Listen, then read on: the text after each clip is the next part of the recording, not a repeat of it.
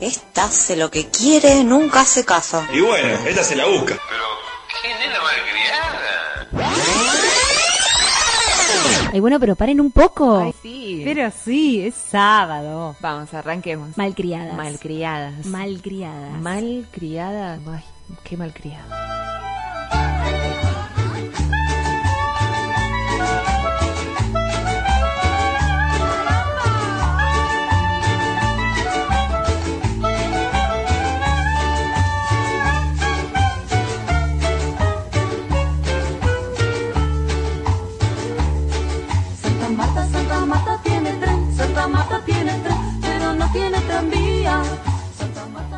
Buenas, ¿qué tal? Arrancamos las malcriadas. Ay, pero ¿cómo arrancamos hoy, che, con este día? Tremendo. Arrancamos con una menos. sí, Sí, pero no lo digas así. No lo digamos así. No. No, es ni una menos. No. Es una Es menos. una sola hoy. Una sola. sí. Pero está igual, ¿no? A ver, no está físicamente con nosotras. No, hoy, queda horrible igual, no está físicamente. Claro, o La sea, mandaste como al cielo. Claro, no está físicamente. La mandamos a Tucumán. Eso, eso. Está en un encuentro casita ella. de Tucumán. ¿Es la casita de Tucumán, vos decís? Sí, para mí está ahí sentada, tipo viendo... ¿Y qué está haciendo la casita No de sé, para mí Tucumán? está diciendo, ¿qué onda acá la casita de ¿Qué onda? Tucumán? Era una mujer la que había creado la casita, la dueña de la casita de Tucumán. ¿En serio? Sí, era una mujer así terrateniente súper importante de Tucumán. Mira, no sabía eso. Sí, sí, sí, sí, sí. Por sí. eso va Gise ahí, porque dice acá, acá tiene que estar el alma de esta mujer, así que... Viste, bueno, ella está recolectando historias por ahí y se fue a un encuentro de psicología social, un encuentro nacional, porque estamos de encuentros nacionales, ¿viste? De encuentro en encuentro. de encuentro en encuentro, entonces nos abandonó hoy. Eligió su encuentro de psicología social, que seguramente es muy interesante. Obviamente. Exactamente, ¿No? así que le dimos el permiso para el faltazo. Sí, acá tenemos eh, el libro de faltas. Ajá. Eh, ya tiene, Gise, apa, Mm. es la que más tiene, pero no es la que más tiene. Una vez estaba con angina. Mirá Sí, cómo estamos. Comparte, ¿eh? vino, vino con certificado Claro. después al otro día, porque si no se pudre todo. Esa se la justificamos. Sí. Y esta también, porque después nos trae info importante, ¿viste? Para el programa. Ta- tal es como cual. que lo enriquece. Tal cual, le dijimos eso, te Sí. podés ir, pero a la vuelta eh, nos haces Haces vos el programa. el sábado que viene, eh, hacelo todo vos. Eh, aparte es muy una chica muy interesante, tiene muchas cosas para decir interesante, lo va a manejar bárbaro. Dos horas completas. Sí. pues, Así que Gise, si nos estás escuchando, Sí, igual te elegimos la música, Gise, ¿eh? si Sí, querés. obvio, somos te dejamos los temas ahí armados. La música ya está, no te preocupes. Qué Las malas horas- que estamos, Qué malas que estamos. Estamos malas porque, no sé por qué, porque se vino la lluvia. Tuvimos como una primavera acá en Rosario, Ajá. de calor absoluto. De flores, de la corazones. gente salió, ya clavó jotas y esas cosas que hace la gente cuando llega el calor. Vos me viste Y los dedos hoy, ¿eh? Te vi los dedos Sí. ahí, pero eh, dos días duró porque ya está. Ya está. Se vino el invierno de nuevo, así que... No, pero dicen que ya mañana de vuelta calorcito, pasado así, es como cambiante, como nosotras, las ¿Vos malcriadas. fuiste ¿viste? el 21 de septiembre, fuiste a festejar el Día de la Primavera? ¿Querés que te cuente lo que me pasó el día de la primavera? Me peleé con un gendarme. Ay, pero qué lindo. Sí, arranqué- Porque acá en Rosario ahora está lleno de gendarmes. Claro, está como muy segura la ciudad. Claro. Sí. Y iba caminando porque empecé mi primer día deportivo del año, no sé por qué arranqué en primavera, pero bueno, arranqué, Ajá. salí a correr y me agarra un gendarme y me dice, vení, vení, vení, chiquita, chiquita. ¿Qué te pidió documentos? Peor, no solo me pidió documento, me pidió que abra la mochila y le muestre lo que había dentro. ¿En serio? Te lo juro. Sí, sí. Y le dije, no te voy a mostrar la mochila. Obvio. Y me miró con una cara así como sorprendido porque él pensaba que yo era una chica correcta, ¿no? Vio una, una chica correcta, entre comillas, entonces dijo, esta me va a mostrar la cartera, no pasa nada. Aparte, como la clase media le gusta, Claro, que- la que clase muestra media muestra la cartera y dice, qué bien que el ¿Qué? señor me está ¿Qué pidiendo señor? esto, porque si a mí me pide que Claro. le muestre la cartera, me imagino a otras personas. Claro, para mí eh, hay todo un show atrás de Es eso. un show. Sí, sí, porque dije, se va a quedar re segura Dijo, esta yo piba. paro a esta chiquita que, que y está le va a contar a los papis que, que está más segura la ciudad. Claro. Claro, entonces no, yo todo lo contrario le dije, ay, qué lindo volver a los gendarmes a Rosario. Y seguí caminando.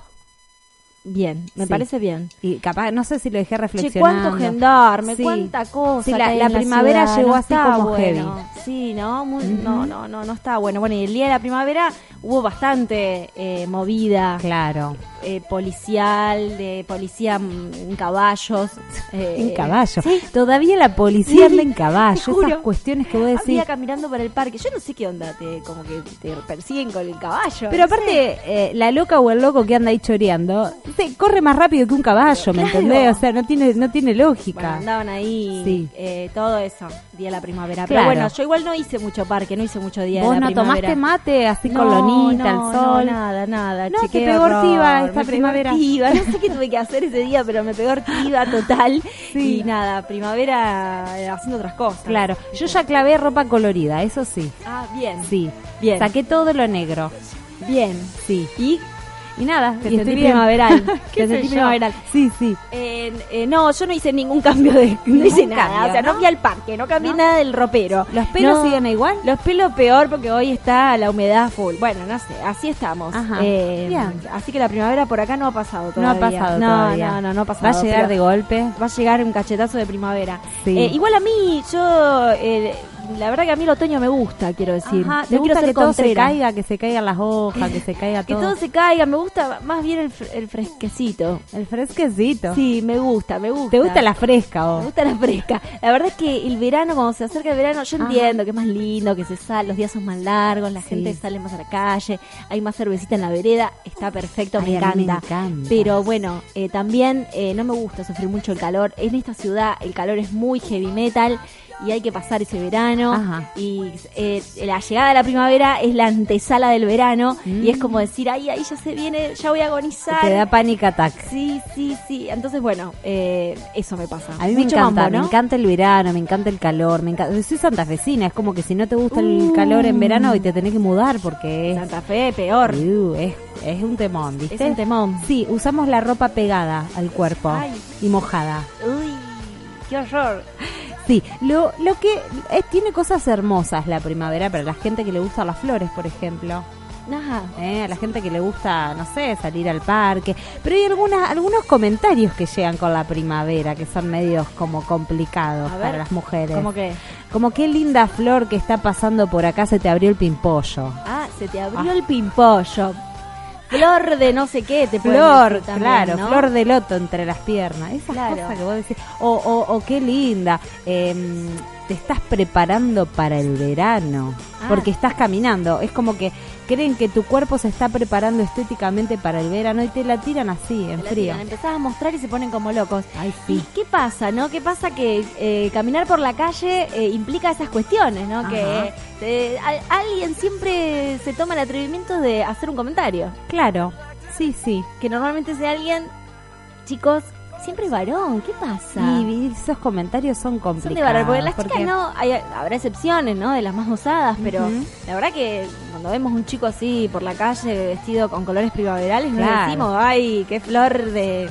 Claro. Si, si así está la remera, no sé cómo estará, no. O sea, No, ¿qué tiene que ver la remera con la, Claro. la pochola? Chicos, ¿qué les pasa? O sea, ¿qué les pasa? Claro. Bueno, hoy vamos a hablar un poco de eso. Sí. Eh, ya hemos hablado mucho eh, aquí de el famoso piropo y o acoso Ajá. Eh, pero bueno, dijimos, vamos por más. Vamos no por nos más. quedemos solo en eso. Tenemos un ojo crítico. Sí, vieron que no somos insoportables. Sí. Digan, ¿lo están pensando? Bueno, sí, la- se lo decimos nosotros. Eh, somos insoportables, pero en realidad dijimos, vamos por más. Esto es una parte de todo un mundo Sí. de cosas, de cuestiones que son cotidianas, son de todos, de, de todos los días, las naturalizamos, no les damos importancia, nos acostumbramos un poco a eso y no está bueno cuando las empezás a repensar, decís, che, pero qué onda, que ¿A cuánto nos acostumbramos? ¿A cuánto, no? Por el hecho de ser mujer, me, me tengo que acostumbrar a esto. No, Claro. no da. Bueno, esas pequeñas cositas, ¿cómo las llamamos? Micromachismo. Micromachismo. Sí, en 1999 se creó este término en la academia para llamar a estas pequeñas expresiones muy sutiles de desigualdad de género. Desigualdad de género que se traduce en actitudes que no están buenas generalmente para las mujeres, ¿sí? Y son por eso son micromachismos, porque vos vas a decir, "Ah, escúchame, a ver, todo es machismo para ustedes ahora." Y viste que, claro, por eso te digo, Todo. deben pensar que somos insoportables. Deben pero en realidad, eh, si, si te pones a pensar y te proponemos eso, a pensar pequeñas cositas cotidianas en algunos espacios que vas todos los días, el trabajo, eh, en la casa, o cosas que te ha dicho tu familia toda la vida, eh, pequeñas cositas, bueno, ahí las vas a encontrar esos micromachismos, ¿no? Que en realidad no dejan de ser esta, esta cuestión de, de, de un dominio ahí, ¿no? De una especie Sí. de, de relación de poder. Totalmente. ¿sí? Eh, disfrazada de cuidado, disfrazada de cariño en algunos casos, disfrazada de, eh, bueno, pero te estoy diciendo algo lindo. De no te caballerosidad. de caballerosidad, no te enojes. Eso, ¿no? Claro, en realidad eh, tiene todo una, es como si fuese un tejido, hay que imaginarse como si fuese una red de relaciones en las que vivimos, en donde como nosotras hemos hablado en otros programas, vivimos en un sistema político económico patriarcal. ¿sí? De este sistema político económico surgen eh, relaciones de poder que se ven, por ejemplo, cuando decimos, bueno, acá hay violencia de género, acá hay un claro hecho de violencia de género que podemos verlo fácilmente cuando hablamos de un golpe, pero más allá de ese golpe hay distintas violencias de género. ¿Eh? Entre ellas está la violencia simbólica, que es la más sutil, la que no se puede ver, la que dice qué espacio es más apropiado para una y para otro, por ejemplo. ¿no? Sí, que viene a ser como la especie de cimiento de todas las otras violencias, ¿no? Donde se apoyan todas las otras violencias. Exactamente. Y bueno, y los micromachismos resurgen de relaciones. Por ejemplo, a ver, vamos a pensar uno muy sutil. Eh, el bondi. El bondi, sí, Subimos al colectivo, por Sí. ejemplo. Y viene un varón y nos da el asiento. sí, ¿Y por qué nos da el asiento a nosotras las mujeres? totalmente. ¿Qué, Eh, qué privilegio tenemos en esta vida? Vamos a, vamos a contextualizar que es- es- somos mujeres jóvenes, Jóvenes, eh, no que no estamos embarazadas Exactamente. y que no tenemos ninguna No somos discapacidad. adultas, por eh, ejemplo. por- No ¿Cómo? somos, no somos adultas mayores. No somos adultas mayores y no tenemos ninguna discapacidad eh, em, motriz, quiero Sí. decir. Este, bueno, en, to- en todo ese contexto, si, no, no- si tenemos esas características, eh, bueno, el varón te cede el... O te cede el paso, porque acá en Rosario, Pasá, por ejemplo, claro. hay algo que en Buenos Aires no pasa. En Buenos Aires la gente antes de subir al colectivo hace fila. Sí, O sea, si llegaste tercero, bueno, esperás y subís tercero. claro. Eh, o tercera. Bueno, nosotras nada, en Rosario es como nos rejuntamos ahí delante del bondi, para el bondi y bueno, vamos subiendo como, como, como se nos canta, ¿no? Claro. Y siempre, o, o no siempre, hay algún varón que te cede el paso. Que te ceda el lugar. Bien, ahí Sí. también hay como un pase, ¿no? Eh, Y gracias, yo agradezco en esas instancias. Y claro, porque son esos pequeños privilegios que nos da el sistema patriarcal que nos hacen creer que, bueno, la verdad que no está tan mala la vida si nos dan primero el asiento del colectivo. Totalmente. ¿no? Bueno, esas son pequeñas cuestiones, pero ¿qué O entrar que- gratis al boliche. O entrar gratis al boliche. Esa es buena, Lau. Esa es buena. ¿Cuántas veces hemos entrado gratis al boliche? Por el solo hecho de ser mujeres. Exacto. O nos han regalado un trago, por ejemplo. Ajá. Trago gratis para las mujeres. Sí, sí, sí. sí. Ajá. ¿Y qué hay detrás de eso, no? Una estructura que hace que bueno, hay un sistema comercial que dice, bueno, si vienen todas las minas van a venir todos los tipos. Los tipos son los que pagan. Claro. O sea, no estamos perdiendo plata porque son los tipos los que pagan.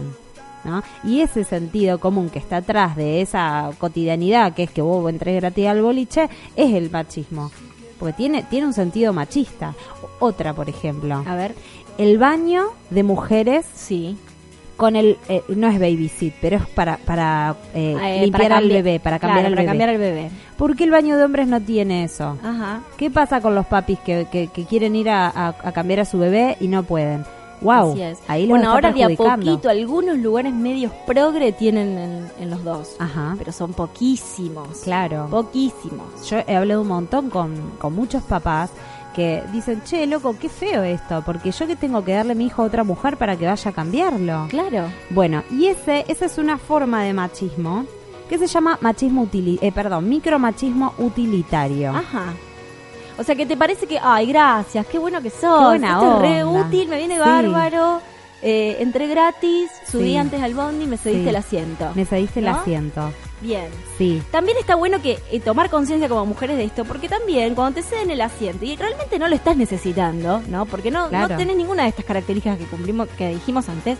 Está bueno decir, no, no, está bien, gracias. Claro, sentate vos. sentado, si todo bien, yo. Sí, aparte Puedo esperar vos, vos parada. también podés estar cansado. Totalmente, totalmente. O podés subir primero. Sí. Subí tranca, o sea, yo claro. Espero. Sí, sí, sí. ¿no? Bueno, invitamos también a las chicas no solamente a reflexionar, sino a ceder un poco estas cositas, Sí. ¿No? Sí, sí, sí, porque uno se acostumbra a esto, ¿no? Y son pequeñas cosas que, bueno, nos conformamos con este poquito porque, bueno, es verdad, está bueno que te den el asiento, está bueno entrar gratis un boliche, pero hay cosas peores, como por ejemplo esta, ¿no? ¿Por qué tengo que yo ir a cambiar al pibe al baño? ¿Por qué Claro. no puede mi pareja? Totalmente. ¿Y cómo cambia nuestra vida cotidiana? Porque yo digo, ay, no, a él se le va a complicar estar todo el día con el pibe, porque es verdad, ¿dónde lo va a cambiar? Tiene ocho horas de, de- de- mientras yo estoy trabajando y él tiene que hacer trámites en la calle. No puede ir a un bar a cambiar el pibe, Así es. ¿no? No puede ir bueno, a ninguna. Bueno, ese que yo gusta. decía, micromachismo utilitario. Ah, Sí. ¿querés que lo contemos después? Sí, me parece, porque tenemos varios, Hay nos hemos clasificado. Ah, sí. Pero esto, en realidad, esta clasificación maravillosa Sí. nos la dejó, porque se fue a Tucumán esta piba, eh, quién malcriada, hablas? De Gise. de la Gise. Se fue a Tucumán, pero antes dijo, yo no me voy sin dejarles especificado qué quiero ahí que ustedes que hablen. Ay, Claro. pero qué dictadora. Qué dictadora, esta piba. Sí. Bueno, y nos dejó un montón de clasificación, porque los micromachismos que estábamos hablando no son así como oh, eh, cualquiera, no, Cualquiera, no. no. Están Ahora te clasificados. clasificamos todo. Te clasificamos todo. La vida. Entonces, eh, vamos a, tenemos también clasificados los micromachismos. Escúchame, ¿Gise dejó la música también? No, bueno, Porque tanto ella le gusta YouTube. Tanto no. Bueno, no va a ser el caso. ¿No? Lo vamos a escuchar un día Mirá, que esté ella. me lo parece. sospecho. A mí me parece que la vamos a Dale. escuchar un día que esté ella. Eh, ¿Sabes qué traje para escuchar ¿Qué eh, un poquito eh, en relación a esto de los micromachismos y algunas violencias así? La traje a nuestra nueva amiga, porque no la conocíamos antes. ¿Quién es mi nueva amiga? Nuestra Contame. nueva amiga, Malena Delesio. Ay, Malena, qué que copada que es encanta. Malena. Sí. Eh, que en realidad este tema ya lo escuchamos, ya lo escuchamos hace poco porque ni bien la escuchamos por primera vez a ella, dijimos, nos encantó. En realidad somos tan ególatras que dijimos, esta, nos- este escuchó el programa y hizo el tema. Claro, escuchó, escuchó el- el- eh, la sección del cavernícola Claro. e hizo el tema. Bueno, no, me parece que no, que fue al revés, No, que no. nosotras ahora la trajimos, Sí. pero nos, nos gustó tanto que lo vamos a traer porque me parece que pega bastante con lo que venimos hablando y un poquito de música en relación a eso es que trajimos. Me gusta, Así que eh, vamos a escuchar este tema de Marina D'Alessio, que no lo canta sola, eh, lo canta con la gente de esta murga bella. eh, que se Fal- llama Falta y Resto. Falta y Resto. ¿Son de Uruguay? Ay, sí, falta de resto, son grosos, grosos. Bueno, grosos, grosos. Y van Sí. haciendo ellos la introducción. Y bueno, vamos a escuchar eh, a Malena D'Alessio. Y seguimos después hablando de micromachismos. Dale, no nos Hoy vamos, sin ¿eh? Gise. Sí. Pero estamos acá haciendo el aguante. Dale. Ahí va. una mujer que en cuatro versos pulveriza sus delirios de violencia.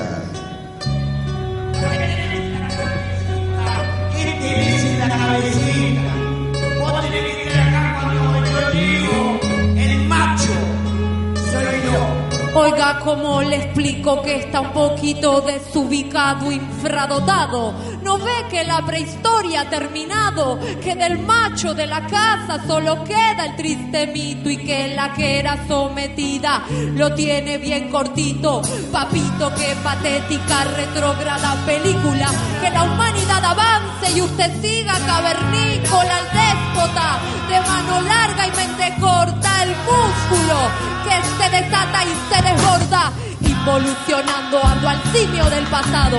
Señales de un cerebro débil, subdesarrollado, adrenalina, mijo, testosterona en altos grados, neuronas ausentes, puños hematomas, trajes y corbatas recubriendo al energúmeno, que de noche le da golpes y de día se los números.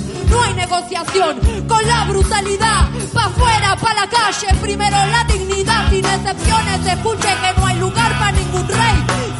Falta el respeto, que le caiga la ley. Que el cuerpo es nuestro templo y se merece devoción. Si te maltrata ni olvido ni perdón.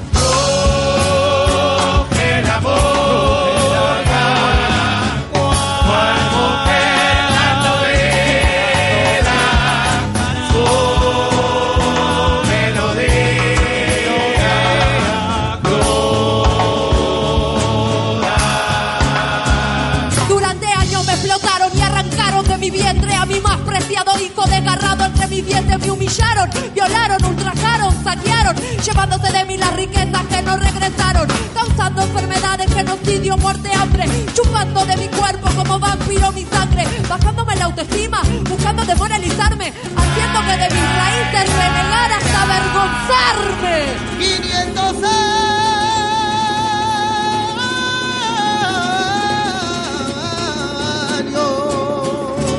ahí enseñándome el camino y controlando.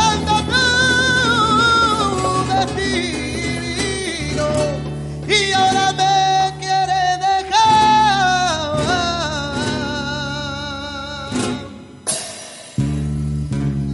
Tú desataste sobre mi piel azotes, palos y balazos mientras veía a mis propios hijos desangrándose en mis brazos. Pero sigo parada, sigo madre inclaudicable, aunque me maten siete veces, ocho voy a levantarme. Contra viento y marea, relámpagos y rayos, María Esther, Tota Quintero, madre de Plaza de Mayo. Los tiempos han cambiado, escuchen rúgida los vientos. Vamos a liberarnos.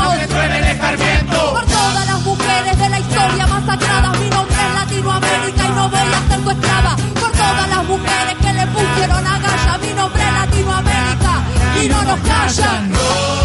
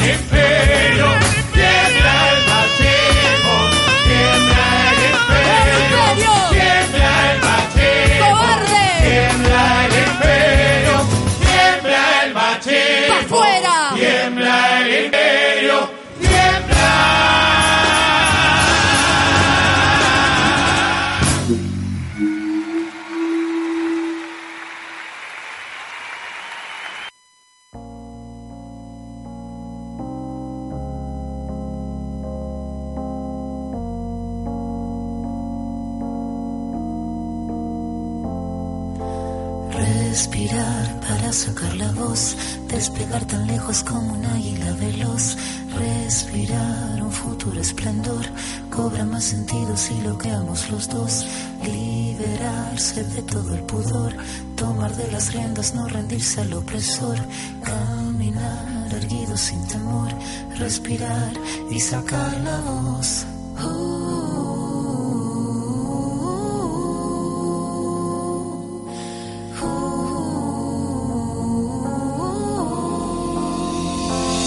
Tengo los bolsillos vacíos, los labios partidos, la piel con escama cada vez que miro hacia el vacío, las suelas gastadas, las manos atadas, la puerta de entrada siempre tuvo el cartel que dijo que estaba cerrada.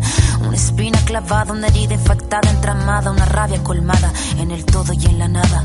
El paso torpe al borde sin acorde cada vez que pierdo el norte. Tengo la pérdida del soporte, tiempo que clava me traba, la daga me mata, filuda la flama sin calma, que de las manos se me escapa, pero tengo mi rincón florido, sacar la voz, no estoy sola, estoy conmigo. Liberarse de todo el pudor, tomar de las riendas, no rendirse al opresor, caminar erguido sin temor, respirar y sacar la voz.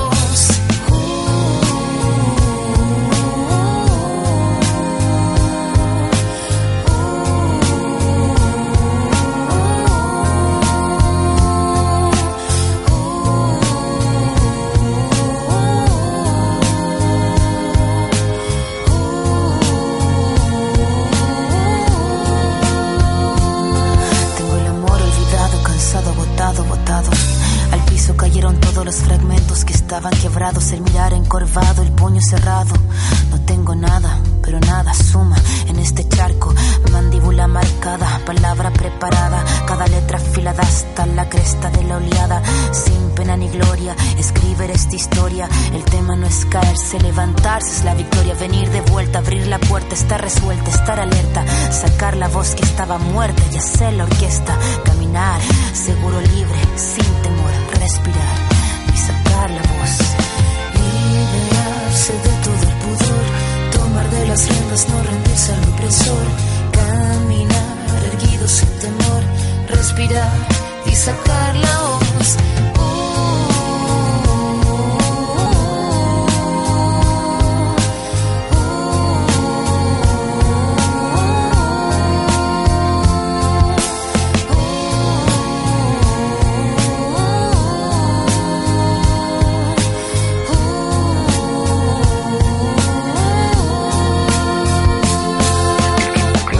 Daga, haga lo que haga uno. Estraga oportuno, tú no cobras lo que el tiempo paga. Se traga saga tras saga, raspa con su amarga espátula. Huérfanos hace de brújula, se lúcida lenta en celo. Blanca el arma, blanco el pelo, su blanca cara de crápula.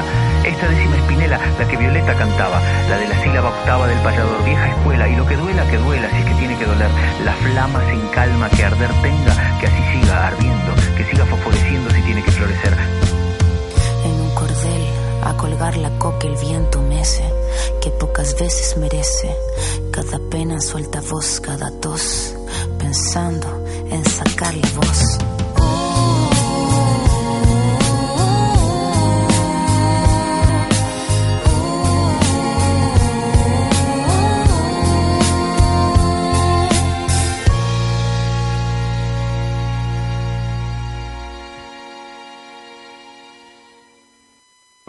¿No te ha pasado que... ¿No te ha pasado que... ¿No te ha pasado que... ¿No te ha pasado nunca que se te estropea el coche? Y, y no es por, por vacilar, pero sabes bastante de mecánica. Y crees que sabes qué pieza es. Entonces te llevas a tu amiga para allá. Y te presentas allí y empiezas a explicarle al mecánico, pues mira, este es mi coche, creo que le pasa esto. De esta manera facilitas el diagnóstico. Y, y el mecánico empieza a, a, a contestarle a ella. Y solo le habla a ella. Como si tú fueras idiota. Y él habla de dinero con ella y de la pieza que le falta a ella, de cuánto va a tardar a ella. Y tú no comprendes por qué, porque tú eres el que sabe y además el coche es tuyo. Te cabrea. Y mucho. Porque la persona que te acompaña no tiene ni idea de mecánica. ¿No te ha pasado que estás jugando con las niñas de tu vecino? Ahí tirándote por el tobogán y corriendo tras ellos. Tu vecino se da cuenta que te lo estás pasando muy bien y te pregunta, oye, eh, ¿no estás pensando en tener retoños tú también? Porque se te está pasando el arroz. Y claro, es una pregunta que te pilla por sorpresa, ¿no? Un poco sorprendido y como, ¿quién eres tú para decirme eso? La verdad es que tú nunca has querido tener hijos. Porque no quieres y punto. Lo cierto es que ya te has buscado un montón de excusas durante los últimos años para intentar justificarte. Y estás cansado de tener que dar explicaciones y que te recuerden todo el rato que te vas a arrepentir. ¿Qué parte es la que no entienden? ¿No te ha pasado que estás en un bar y de pronto ves a, ves a una tía al otro lado de la barra? Y dice, ¿y por qué no? Y, y se acerca y os ponéis a hablar y la conversación mola, es interesante. Pero te quieres ir. Te quieres ir solo porque te quieres ir, no sé. Te quieres ir a casa y ya está. Pero ella te dice que no, que te quedes, que te quedes más tiempo. Eh, tú le dices que no, que, que, que te quieres ir. Empieza a ser menos educada, empieza a ser todo un poco más raro y empieza a ser un poco agresivo incluso. Y decide irte. Y entonces aprovechas un despiste para salir a la calle. Tienes que coger un taxi. Por miedo.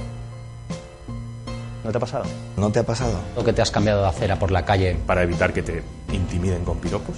¿De verdad no te ha pasado? Que te has justificado por estudiar una ingeniería. Porque los hombres no suelen estudiar esas cosas. Piénsalo un segundo. ¿No te ha pasado? ¿Que has sentido que tus opiniones se tienen menos en cuenta en tu trabajo por tu condición de hombre? ¿En serio no te ha pasado? ¿De verdad no te han dicho nunca? Uy, qué mala cara tienes. Arréglate un poco. ¿De verdad no te han dicho, a ver cuándo te animas con los niños, que se te pasa el arroz? Después de Navidad hay que quitarse unos kilitos de más. Ya no entra ni en los pantalones. ¿De verdad no te ha pasado? A mí sí. ¿A mí? Sí. ¿A mí? Sí. A mí sí. A mí sí. A mí también. Y a mí también. A mí también. Y a mí. Sí.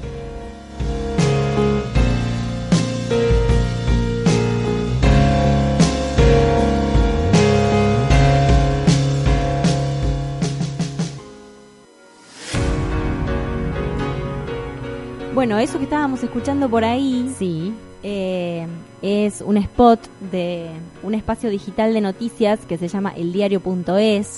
Quedó más que claro que eran españoles. Pues y no te ha españolas. pasado. Pues no te ha pasado que te pillan. Bueno, Ajá. eso, eh, que está muy bueno, nos gustó mucho.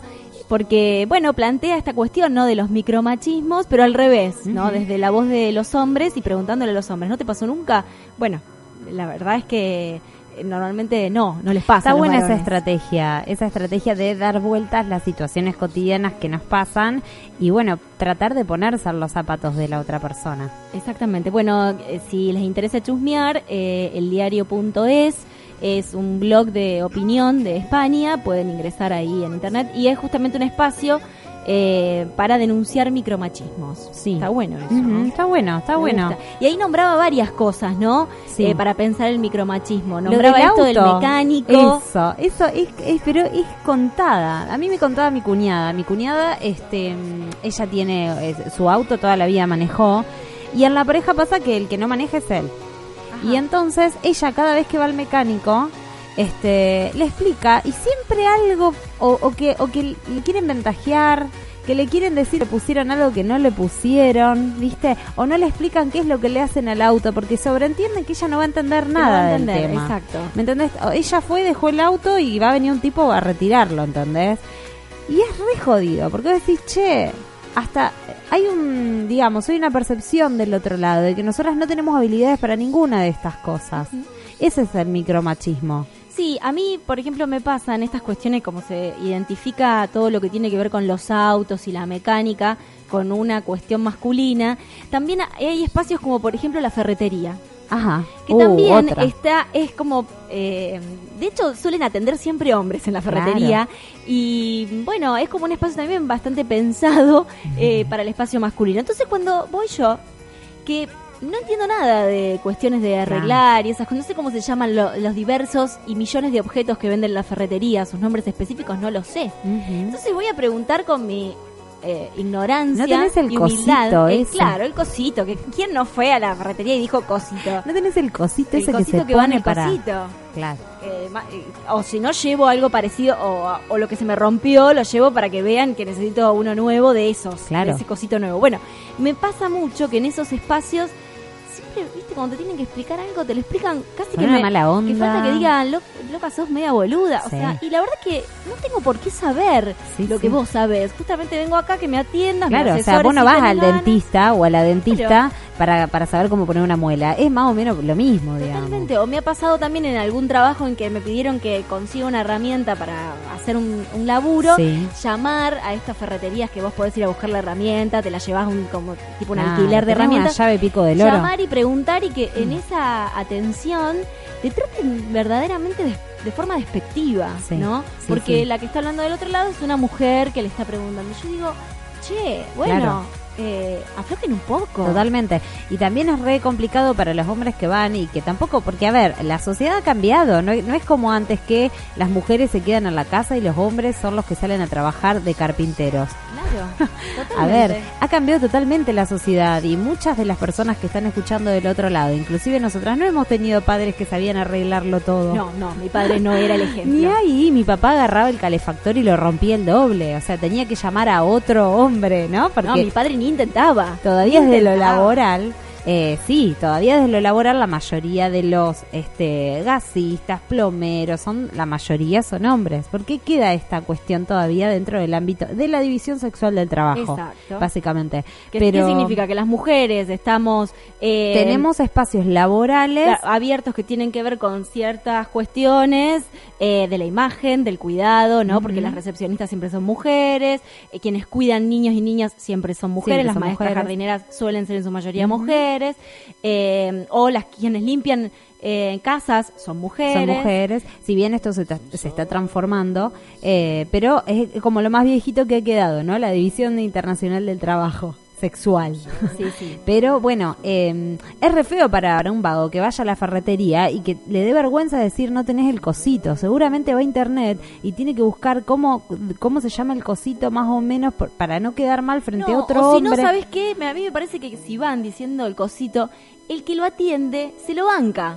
Le banca que no lo sepa. Claro, pero hay que bancársela ser hombre y no saber cómo se llama el cosito. A eso voy. Es como una herida eh, de- dentro de los micromachismos. No estamos diciendo que esto esté bien, todo lo contrario. Claro. Estamos diciendo que estos micromachismos nos afectan a todas las personas, ¿no? Porque como un tipo se va a sentir mal para o quizás ni va a la ferretería porque dice, "No, no tengo idea qué es lo que tengo que comprar para arreglar el inodoro." Sí, o también eh, esto otro que yo te digo, que a lo mejor eh, no sabe, va sin saber, dice el cosito y está todo bien, no le molestan, que sepan que no sabe, pero quien lo atiende, que es varón, Sí. tiene la buena onda de explicarle Le explica, con buena claro, onda. porque hay como una solidaridad de género, ¿no? exacto. Eh, ahí, pues yo te Sí, explico, flaco, no entendés, está todo bien, dale. Claro. Y si va una mujer es como, bueno. no te explican, bueno, esta tuerca va para acá, vos tenés que hacer esto. Hay gente copadísima del otro lado, ferreteros y ferreteras, no se sientan. totalmente. Pero en general estamos hablando, son lugares en donde estos micromachismos se ven claramente. Se ven claramente. La peluquería, otro lugar generador de micromachismos totalmente.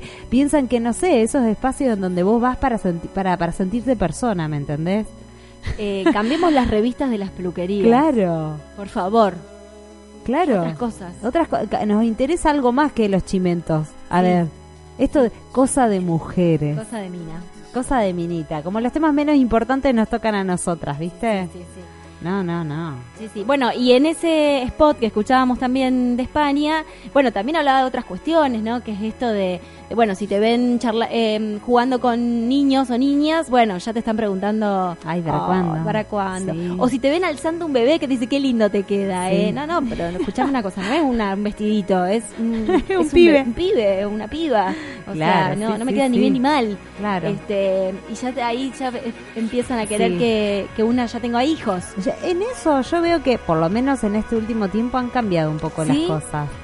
Yo, eh, Más o menos, Más o menos. quién. Todavía Hay- tenemos hay obviamente. cierto rango etario que todavía sigue pensando de esa manera. Eso, de los cuarenta y pico para arriba. es o si cocinas bien, que te dicen, ya te Ay, puedes no, casar. pero eso hace tanto que ya no te lo podés escucho. casar. Sí, yo lo he escuchado, lo he Sí, escuchado. lo escucho de te gente muy casar, mayor. Te puedes casar. Sí, de gente muy mayor. O gente de Geronte. Que, que viene así como en formol. Sí, sí, eh, son- para mí son cosas que, que- de hecho, es- te lo dice gente que si vos le decís, pero escúchame, ¿qué me estás diciendo? Claro. Capaz que la piensa un poco y dice, no, es verdad, no, no No, pienso es verdad, si a vos estoy-". tampoco te gusta cocinar, Claro, querida. ¿Qué me estás diciendo? Pero como que son cosas que se dicen, ¿no? Sí. Son cosas que Sí, se sí, dicen. sí, sí, sí. Sí, son esos pequeños micromachismos. Bueno, ¿estás lista para que hagamos la gran cla- clasificación de Sí, por micromachismos favor, que sigamos, dijo porque ya hablamos de los utilitarios. No, bueno, no, sí. los utilitarios cuáles son? Estos que decíamos, ¿no? De eh, es como que estos micromachismos son una pequeña forma de aprovecharse de los aspectos domésticos y de cuidado que históricamente nos han dado a las mujeres, como la tarea por hacer en este mundo, ¿no? El cuidado y la limpieza. Como si fuera algo natural. algo natural, algo una habilidad natural Que no la es. que no chicas, la es, ha sido hemos aprendida. adquirido. Claro. La hemos adquirido. Claro, si te lavo los platos en dos minutos es porque hace 10.000 años que vengo lava- lavando platos, de generación en generaciones. Exacto. ¿eh? Porque ahí la ley de Darwin no sirve, ¿viste? No, no. No, no. Ahí es como que no. Bueno, esto, ¿no? Son utilitarios porque sirven para decir, bueno, o por ejemplo, en los trabajos. En ciertos trabajos yo tomo a una mujer porque es más servicial. ¿no? Ajá. El, el trabajo de, por ejemplo, secretaria, administrativa, Claro, po- podemos hacer muchas cosas a la vez. atención al público. Ese tipo de pensamientos, ¿no? Exacto. O es más, esto de ser servicial, viene de la palabra servil. Si Siempre bien, siempre son, sonrientes, complacientes, sí, nunca una puteada, por ejemplo, ¿no? Por. Bueno, estos micromachismos eh, utilitarios tienen justamente esto, ¿no? Se aprovechan de estas cuestiones domésticas. Bueno, después están los encubiertos. ¿Cuáles son los encubiertos. Lau? Los ¿Cuáles encubiertos son? son, los que están también disfrazados. En realidad todos los micromachismos están encu- encubiertos, pero acá se ven más sobre todo las relaciones de pareja, que tiene que ver con este mm, con la violencia psicológica, porque cuando vos vieron esas parejas en donde a veces no el hombre no le habla a la mujer, Ajá. eh, la ignora. Vieron que dentro de algunas ella relaciones habla, por ejemplo, están en ella grupo. habla, habla, habla y el hombre como que la ignora, ignora, sí, sí. O, o se levantó rayado y no, o no le gustó algo y ya pone esa cara. Bueno, es una forma de comportarse, es un micromachismo encubierto, porque en vez de discutir con la otra persona de igual a igual y dice, bueno, esto que estás planteando no me gusta, te ignoro o me hago el enojado, sí, ese es un micromachismo encubierto. Sí, o también estas cuestiones de eh, que se disfrazan con el cuidado, ¿no? Sí, el cuidado del hombre hacia la te mujer. Estoy cuidando, claro, el cuidado del hombre hacia la mujer. Sí. Entonces hay una especie de, bueno, no lo, vos no lo hagas, que lo voy a hacer yo. Claro, pero déjame que no aprenda. lo digas, que lo voy a decir yo. Vos Sí. no vayas, que voy a hacerlo yo. Y en eso, eh, eh, digamos, si se pregunta por qué, hay una especie de te estoy cuidando, ¿no? Mejor Claro. no lo hagas, yo no quiero que vos... Pero en realidad ahí hay, hay también un avance del hombre eh, en ciertas tareas. Claro, claro. Sí, sí, sí. Eh, como hay un avance de la mujer en las tareas del cuidado, como decíamos, es, utilitario que la mujer esté cuidando a los pibes. A ver, eh, pues sí, ¿cuántos hombres les gustaría quedarse al cuidado de sus hijos? A ver, es como que es, tenemos un enorme poder en el ámbito del cuidado. Es una cuestión de ir repartiendo las cosas. ¿eh? Bueno, también esto que vos decías, el paternalismo, esto de padre heroico.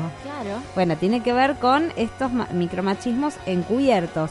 Y, y, Y que pasa a Sí. veces, perdón que te interrumpo, pasa esto de que cuando a, a veces eh, las parejas tienen esta dinámica y la pareja se separa, muchas veces las mujeres entramos en crisis porque decimos no voy a poder sola. Sí. Porque hay un montón de cosas que no sé hacer.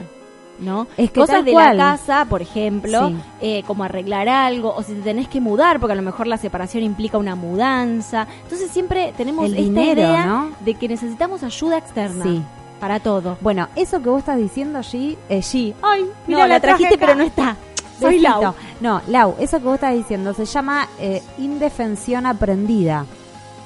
Sí, eh, eh, Gise del otro lado como psicóloga Estará social sintiendo. estará diciendo "Sí, bien las Flor". chicas. Eso se llama síndrome de indefensión aprendida porque aprendemos a no manejarnos por nosotras mismas, por las instituciones que tenemos a nuestro alrededor, ya sea familia, escuela, eh, amigas incluso que te dicen, ay, bueno, pero está, el problema es que está sola. Claro, ¿entendés? como algo terrible. Eh, algo terrible. No, la loca puede hacerlo todo sola, ¿entendés? Eh, no por una cuestión individualista, sino por una cuestión de, de- de autonomía, ¿no? Bueno, y hay otro que se llama micromachismo de crisis. Y esta, este va a sonar conocido. A ver. Porque se dice que este mm, pasa cuando se generan ciertos ambientes de crisis para tomar el control. Por ejemplo, cuando mm, en una familia una persona de esa familia cumple años, entonces el padre o el hermano o el novio en el caso de que sea una pareja genera una pelea como para llamar la atención y lo que hace es sacar la atención a la cumpleañera. Ajá. ¿Me entendés a lo que voy? Hace algo, alguna escenita. Algún ese- algo la tiene que cagar, ¿entendés? Claro, alguna escenita que hace que toda la atención no era vaya su día. no iba. Exacto. Entonces ese es el micromachismo de crisis. Tenía que si vos Quilombo, estabas muy tenía que bien. hacer quilombo. Claro. Vos llegabas muy bien, te había ido excelente, habías rendido bien. Sí. Hace años que te estabas preparando. Tenías un estreno de algo. Claro, era, no sé, era tu día, eh, eh, tenías que pasar por ese día, te estabas preparando y te la tiene que cagar. Te ha- llegás a casa y tiene una cara que no, no la podés creer. Y tenés que ponerte a ver qué le pasa. ¿Qué le te pasa? pasa a vos? Entonces el poder lo tiene la otra persona de vuelta, no es tu momento. Qué loco, ¿eh? Ahí es terrible. Es re cotidiano. Sí, es sí, sí, sí, sí. terrible. Es re cotidiano eso. Eh, eh, Eso, las historias familiares de chicas, no sé, yo tengo miles, ¿eh? Que era el cumpleaños de mamá, de la tía, y siempre tenía que poner esa cara de tuje. Claro, ¿Por es como qué? esa gente que te pone en víctima cuando Claro. no, no es necesario, no te pongas en víctima, ¿no? Bueno, la otra forma es victimizarse, Claro. ¿no? Ay, yo, pero, no, no, no quise. es Yo no como estoy bien, yo no estoy bien. eso es lo que me pasa. Pero hoy justo no estás bien, mañana, si querés mañana hablamos. Hoy, no, hoy justo, hoy no, ¿viste? Claro, claro, claro, claro. Y otra, bueno, esto generalmente pasa ante reacciones o cambios de igualdad. Eh, o sea, cuando se da un cambio, por ejemplo, no sé, te ascendieron en el trabajo. Ajá. ¿eh? Y ese ego que le toca a la otra persona hace que genere una crisis. Bien. Esto o es sea, más- que no se que no se pone contento por vos. Claro. O no que- es que no se pone contento, pero la reacción que, que le sale es generar una crisis. Claro, eso, este, este tipo de micromachismo pasa en situaciones en donde ganamos un poquito más de poder en el espacio público. Pero no para ser más que el otro, ¿eh? sino de que es una cuestión de equidad, ¿no? De, de que no, antes no lo teníamos y ahora ganamos igual. Claro. ni Y siquiera digo más. Algunas bronquitas. Y eso es como que, claro, sí, sí, sí, sí, sí, sí. Y bueno, pérdida de algunos privilegios. Claro. Bueno, y después tenemos el último, que es el micromachismo coercitivo. A ver. Que viene para acomodar las cosas en su lugar, ¿no? ¿Sabés cómo aparece? ¿Vi- ¿Viste cuando vos ves eh, un hombre que habla fuerte o que monopoliza la palabra? Uf, conozco un montón. Claro. Los tengo como en la médula, mira. Sí. Sí, sí, o pasa que en el trabajo, cuando son muchas mujeres, hablamos y hablamos y hablamos y de golpe un hombre habla y todos se callan. Claro. Y decís, ¿por qué? ¿Por qué esa, ¿Por qué la voz autorizada? ¿por qué esa voz autorizada? Sí. Em, también pasa esto de, de que los hombres, eh, aunque no sé si sería este o sería del primero. A ver, vos Eh, decime. ah, estoy confundida con esta clasificación. esta cuestión que Sí. ya hemos hablado en otros espacios de eh, varones que eh, no a ver, no te miran cuando hablan. Ajá. ¿Sí? Entonces hablan entre ellos, vos podés estar hablando, eh, quizás te prestan un poquito de atención, pero después, bueno, sí, sí, y entre ellos terminan como cerrando la conversación, entre ellos dos, Claro. ¿no? Y vos estás ahí media de regalo. Claro que no estás decidiendo nada porque Nada. no tenés espacio ni No siquiera ni para ser escuchada. No, estás ahí, físicamente como Sí. en, en la ronda de conversación, estás, Sí. pero nada más. Claro. Digamos, no te habilitaron, no te habilitan para nada. No, deciden entre ellos. Porque ellos ya sienten que por ser varones, este, y vos por ser mujer, Sí, no, tiene no que ver con una cuestión de temas también de los que estén hablando. Claro, como que sienten que vos estás habilitada o no. sí, claro. Y ni hablar si están hablando de deporte, por ejemplo, Ah, de fútbol. olvídate. Vos podés decir, no, a mí me parece que vi que el gol estuvo buenísimo y ya Sí, flaca, ¿qué te miran con una cara de, bueno, ¿de qué estás hablando de fútbol? Claro. O sea, ah, lo único que te faltaba vos Claro, ahora hablar de fútbol. Escúchame, ahora estás trabajando, votás, vas a la escuela, podés estudiar. ¿Qué más querés? Claro, o sea, ¿Qué más querés? ¿qué más querés? Claro, encima hablas de fútbol. Y encima me, me cagás el fútbol. Que de hecho yo por ejemplo no hablo de fútbol porque no no me interesa básicamente. Eh, pero en la época de mundiales, o sea cada cuatro años, o sea te doy un respiro de cuatro años, Sí. o sea soy divina. Ajá. Cada cuatro años me pongo a hablar un poco de fútbol, lo, lo poco que puedo saber, como muchos hombres que saben muy poco también, que miran fútbol Es porque- que tal no cual. saben a ver, eh, no, que tampoco les interesa. Hay miles de hombres que tampoco les interesa el fútbol. Es una No, realidad. O también hombres que miran fútbol y se creen que son los eh, eh, los grandes comentaristas. En realidad tampoco saben, hablan porque hay que hablar. Y pero por una cuestión de constitución de género, claro. Claro. Como un hombre no yo- va a saber de fútbol, es trolo. Ay, qué cosa, Claro, pero entre los amigos, bueno, y yo trato de, me pongo a opinar ahí un poco, che, me gustó el gol, qué bueno, Sí. qué genio tal, qué malísimo tal Claro. otro.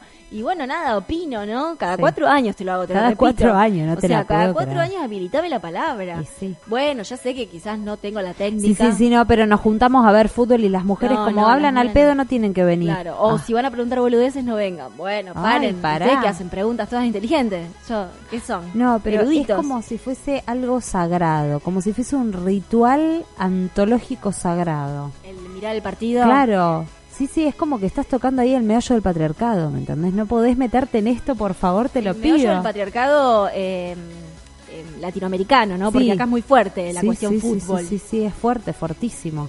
Pero bueno, bueno, ahí estamos, viste, que rodeadas de, de micromachismos, pero la vamos sorteando. La vamos La vamos sorteando, los, los vagos están más copados, las minas están más copadas a veces y, y te dicen, che, esto que está diciendo es de la era de las cavernas. Totalmente. Por eso pusimos el tema de, de Malena, porque viene a hablar un poco de eso, ¿no? Claro. Que ya está, Ya el, está. el machista ya. Pero es tal cual, mira, yo la semana pasada me di cuenta que me mandé una de las cavernas, porque nosotros no somos que tampoco, no, no las, a ver, No por estamos no estamos No exentas del mundo en donde estamos.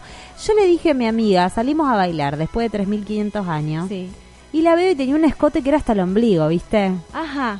Y me salió. Y te salió decir, ay, ¿Sabes qué tapate le un dije, poco. no será mucho, le dije. Y después te repetiste. Y después Dijiste, dije, no, pero ¿sabes qué? qué? me está pasando? ¿Me está poseyendo quién? ¿Quién? El hombre de las la cavernas. Virgen, el hombre de las cavernas. Dios y la Virgen. Dios y la Virgen. Y sí, me parece, claro.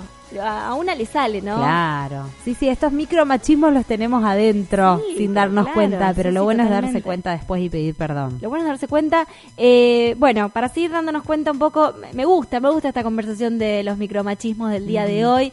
Eh, nos falta Gise para que nos haga el aporte de ver sus micromachismos. Pero hay mucha gente del otro lado. Gise, olvídate, ¿eh? Eh, Digo, no estás vos, pero hay gente del otro Igual me lado. parece que no nos está escuchando, porque la otra vez que no estuvo, Sí. mandó 500 mil Ay, mensajes. Sí. Esta vez no nos está escuchando. No nos está escuchando. Está ahí escuchando Bueno. algo del- de su encuentro de psicología. Claro. Está muy bien. Y muy sí, bien. es muy importante. Obvio. Pero seguramente la gente del otro lado nos está escuchando y recuerda micromachismo. ¿Se- ¿Te acordás, Lau, lo que pasó con el tema del acoso callejero? La cantidad de gente que nos decía, escúchame, no aguanto, esto, lo otro. Y nos llenaron el Facebook de mensajitos. Eso, eso es porque todas vivimos esto, ¿no? Todas las mujeres, por el hecho de ser solo mujeres, acá no importa si sos linda, flaca, gorda, eh, no sé, lo que sea, eh, por el hecho solo de ser mujeres, ya ya seguramente algo viviste Ajá. de micromachismos que como siempre Y- decimos están naturalizados. Está naturalizado. Y varones que también sufren los micromachismos. Así que bueno, del otro lado abrimos, abrimos la jugada de vuelta como hacemos siempre. Cuéntenos, a ver, ¿qué, qué onda? ¿Qué, qué, qué, qué micromachismos les tiene cargada la paciencia? Entren al Facebook Malcriadas Radio. Ahí nos pueden dejar eh, los mensajitos, pueden compartir videos, pueden, pueden contarnos, mandar mensaje privado si quieren contar algo que no digamos la identidad, porque nosotros somos así, ¿eh? Si no querés que digamos tu identidad, no la revelamos. No la revelamos. Así que bueno, dale, escribirnos del otro lado y, y charlamos un poco de estos micromachismos que son cotidianos y que hay gente que tiene este ojo crítico y dice, ojito con esto, eh, que no es tan sonso como parece. Sí, sí. Vas a pasar de hacer como una especie de, de rompepelotas, ¿no? Sí, sí, eh, Pero bueno, no importa, sí, para eso estamos. Sí, pero siempre hay aliadas y aliados siempre. con esto. Bien. Sí. Eh, vamos a escuchar un poquito. Querías calle 13, hace un ratito me, me estuviste pidiendo calle 13. Eh, no al aire, fuera del aire me estuvo pidiendo calle 13. entonces eh, buscamos un tema que nos gusta que se llama Los idiotas. Ay, sí, así tan amorosamente. Y de madrugada. ¿A dónde? Eh, bueno, yo quería Los Idiotas, pero no llegó. Tenemos nada que ver. Queremos nada que ver porque no sale. No, sé qué le pasa con este, lo vamos a poner más. Ya va a salir, ya va a salir. Dale. Le voy a poner un tema de Pink medio así, bailando. La gente no ve que estás moviendo, el cuerpo. Bueno, eh, los dejo bailando. Ahora en un ratito eh, ponemos acá 3. Dale.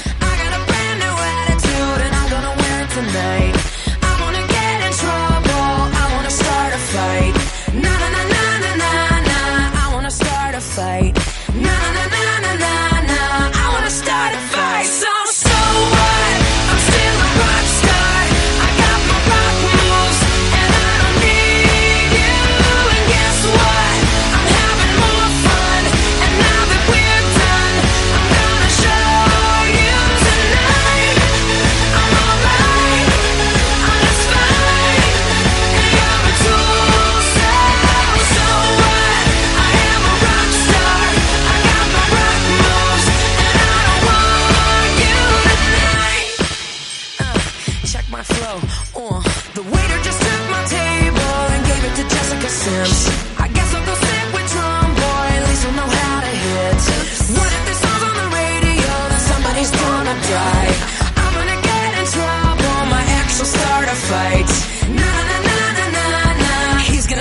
fight.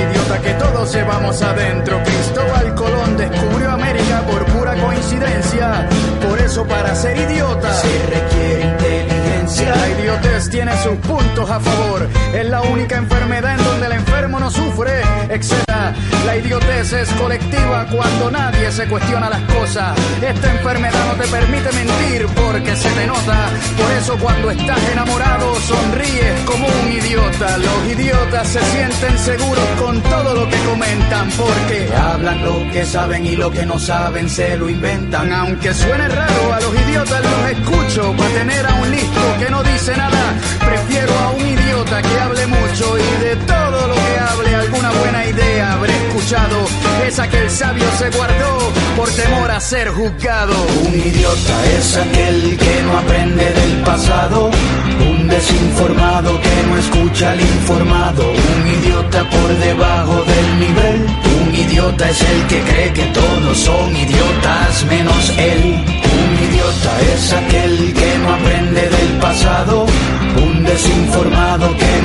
no escucha al informado. Un idiota por debajo del nivel.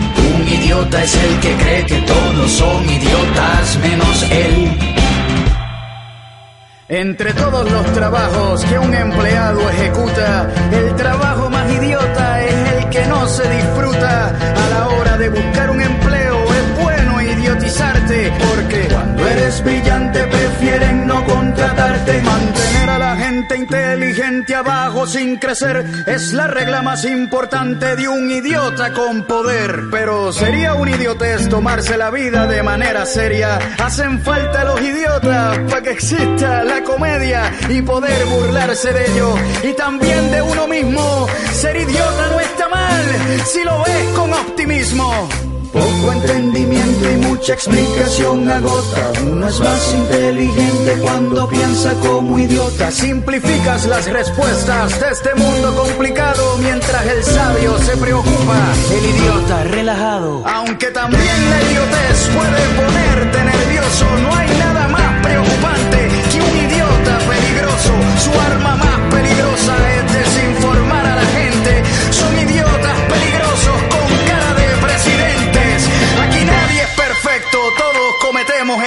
Hace falta ser idiotas para aprender a ser mejores. Un idiota es aquel que no aprende del pasado. Un desinformado que no escucha al informado. Un idiota por debajo del nivel. Un idiota es el que cree que todos son idiotas menos él. Un idiota es aquel que no aprende del pasado. Un desinformado que no escucha al informado. Un idiota por debajo del nivel. Un idiota es el que cree que todos son idiotas menos él. Un idiota es aquel que no aprende del pasado. Un desinformado que no escucha al informado. Un idiota por debajo del nivel.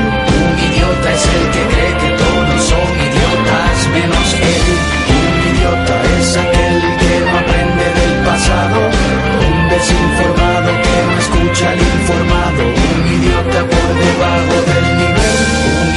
Idiota es el que cree que todos son idiotas menos él.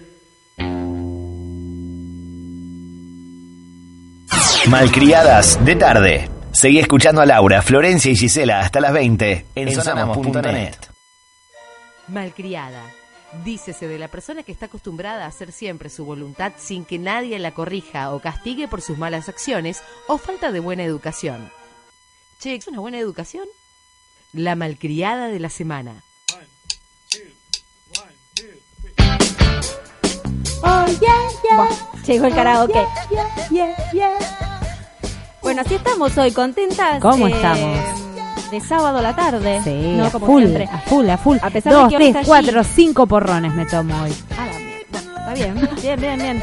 Eh, Siempre te- quedo sola en yo esto tengo del una despedida chupiche. de soltera. Ah, pero bueno, después no. vamos a charlar de despedidas de Uh. soltera otro día porque venimos así con ese tema. ¿Viene heavy? Eh, viene heavy, viene heavy, pero no, no tanto, no tanto. Dentro de todo, dentro del mundillo de las despedidas Tenés de un buen soltera, grupo de amigas. Tengo un grupo copado de amigas, Sí. pero pero vamos a hablar en otro programa de las despedidas de soltera, Ajá, porque sí. es todo un mundo. Todo, toda una preparación. Toda una preparación. Sí, psicológica Siempre sobre las todo. malcriadas tenemos algo para decir de todo. Ay, qué complicado. También de las despedidas de Y soltera. Sí, bueno, pero vinimos acá para pensar qué se le va a hacer. Y no es que estemos en contra del casamiento, No. para nada, para nada. No, no, Ni no. en contra de las, de las fiestas despedidas. Sí, sí. Todo bien, hay que festejar. Pero bueno, vieron Sí. que tiene toda una tradición complicada, la Claro, despedida de sí. soltera femenina, por lo Sí. menos. La masculina también, ¿eh? Eh, ah, no. Pero bueno, nunca. Mira, tengo historias de sobra para charlar en próximos programas, pero hay muchos hombres que se sienten muy incómodos en despedidas de solteros porque hay situaciones que hay que acceder sí o sí, como ritual de masculinidad, y no está bueno, ¿viste? No está bueno. Claro. Bueno, eh, me parece que el próximo programa, mira, ya que salió así el próximo, vamos a Ah, hablar ya de- está, mira, casamiento. de- ¿Quién de se casa? ¿Quién Y se, se anima casa a y contar? quién está en- por hacer despedida? Ajá. Eh, pero repetimos, no estamos en contra del casamiento, ¿eh? No, no, no, Ni- no, ni no, del no. festejo de la despedida. No, cada cual hace lo que se le canta Estamos acá. en contra de unas tradiciones. Pero igualmente abrimos la consigna. Ya que estamos, vamos a abrir la consigna. A ver, ¿alguien está pensando una despedida de soltera distinta a una contra despedida de soltera? Claro, no me digan que distinto es llamar a la chica que hace el tupper sex. por no, favor. pues eso ya está recontra no Se es están distinto. enriqueciendo hace rato las tupper sexistas. Ya está. Eh, bueno, nada, este, hablamos otro día. Dale. Eh, bueno, vieron que al ¿Qué final puse, ahora? puse calle 13. Medio, ah, empezó así como, llegó medio Un idiota de nivel. Claro, cantaba es eso, pero medio empezado. Pero bueno, yo prometí calle 13 y llegó. Medio Ajá. averiado, Está pero bien. llegó. Vos siempre, siempre, siempre das lo que corresponde. Ponele. Eh, bueno, malcriada. Sí, ah, llegamos, sí. ¿Podemos recordar que es una malcriada para Ay, las malcriadas? Dícese de aquella persona que hace y deshace como quiere. Exacto, que rompe un poco esquemas, que viene así como nosotros a molestar un poquito.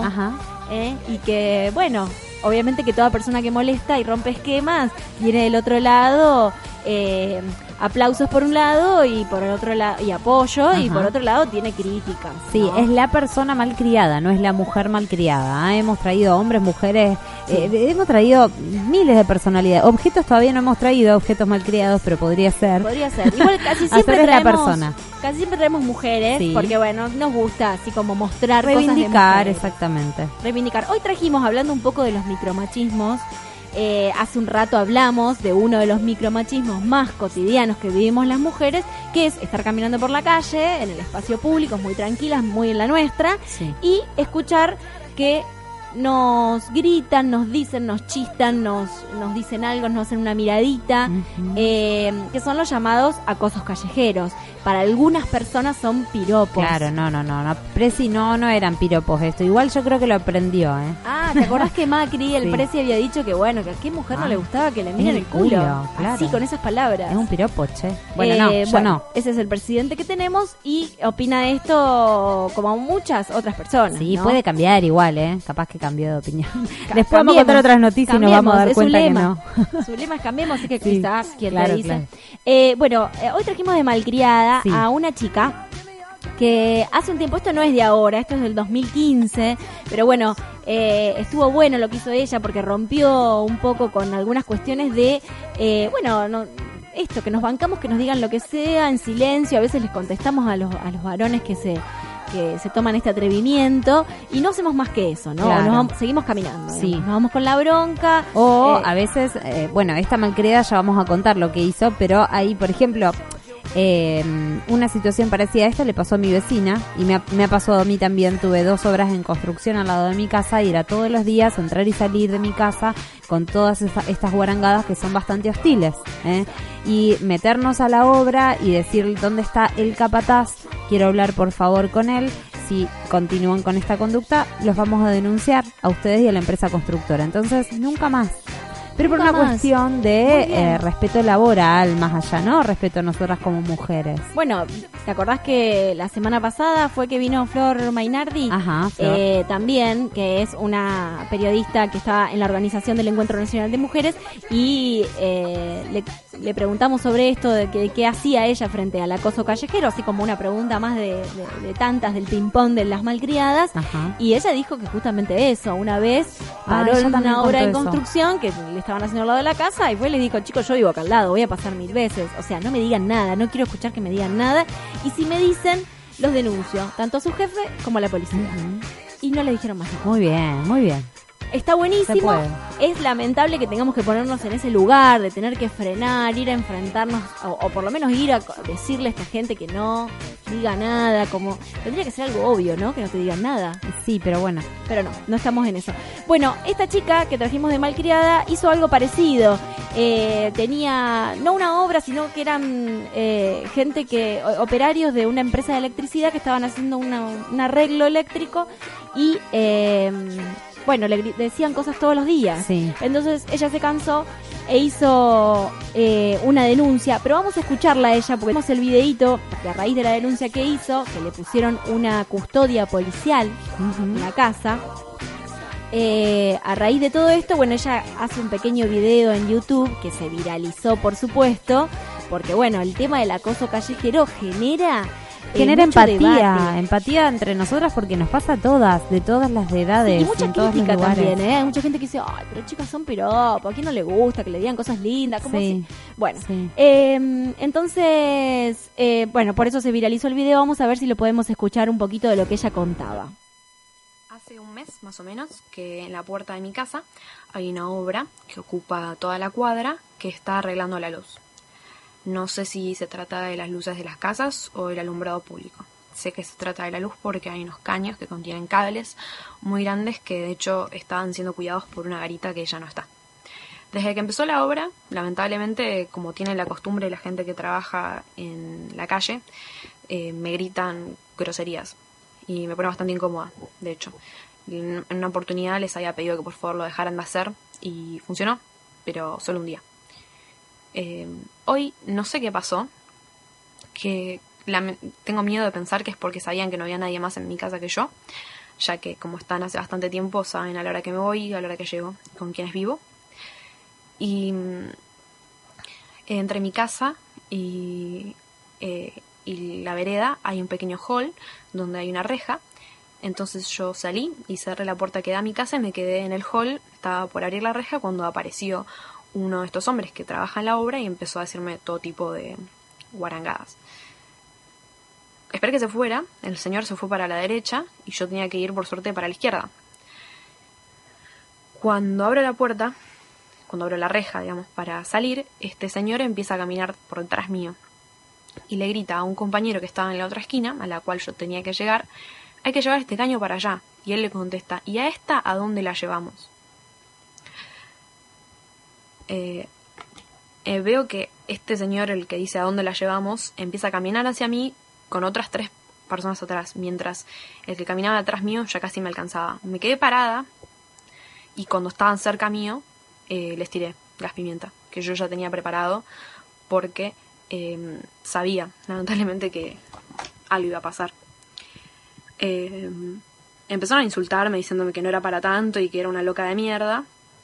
Y me fui y tomé el primer taxi que vi. Eh, quise hacer la denuncia, por supuesto al principio no me la quisieron tomar, después por suerte la fiscalía me la tomó. Eh, al principio hablé con un hombre que me decía, bueno, por un piropo no puedes hacer una denuncia, hasta que me preguntó, ¿pero qué te dijeron? Y cuando le conté lo que me venían diciendo, cosas como por ejemplo, te vamos a romper el orto, eh, se sintió un poco más sensibilizado y tomó mi denuncia. Pusieron una custodia, un eh, policía de la metropolitana. Eh, lamentablemente su superior le dijo a mi madre que mejor eh, yo no la próxima no, no me defendiera porque si me defendía me podían acusar de lesiones. Em, bueno, ahora hay un- una custodia en la puerta de mi casa y los señores están cantando si nos organizamos cogemos todos. No quiero dar mi opinión al respecto para este medio, lo dejo a su criterio. Pero que la cultura de la violación existe y que hay una impunidad total está más que claro.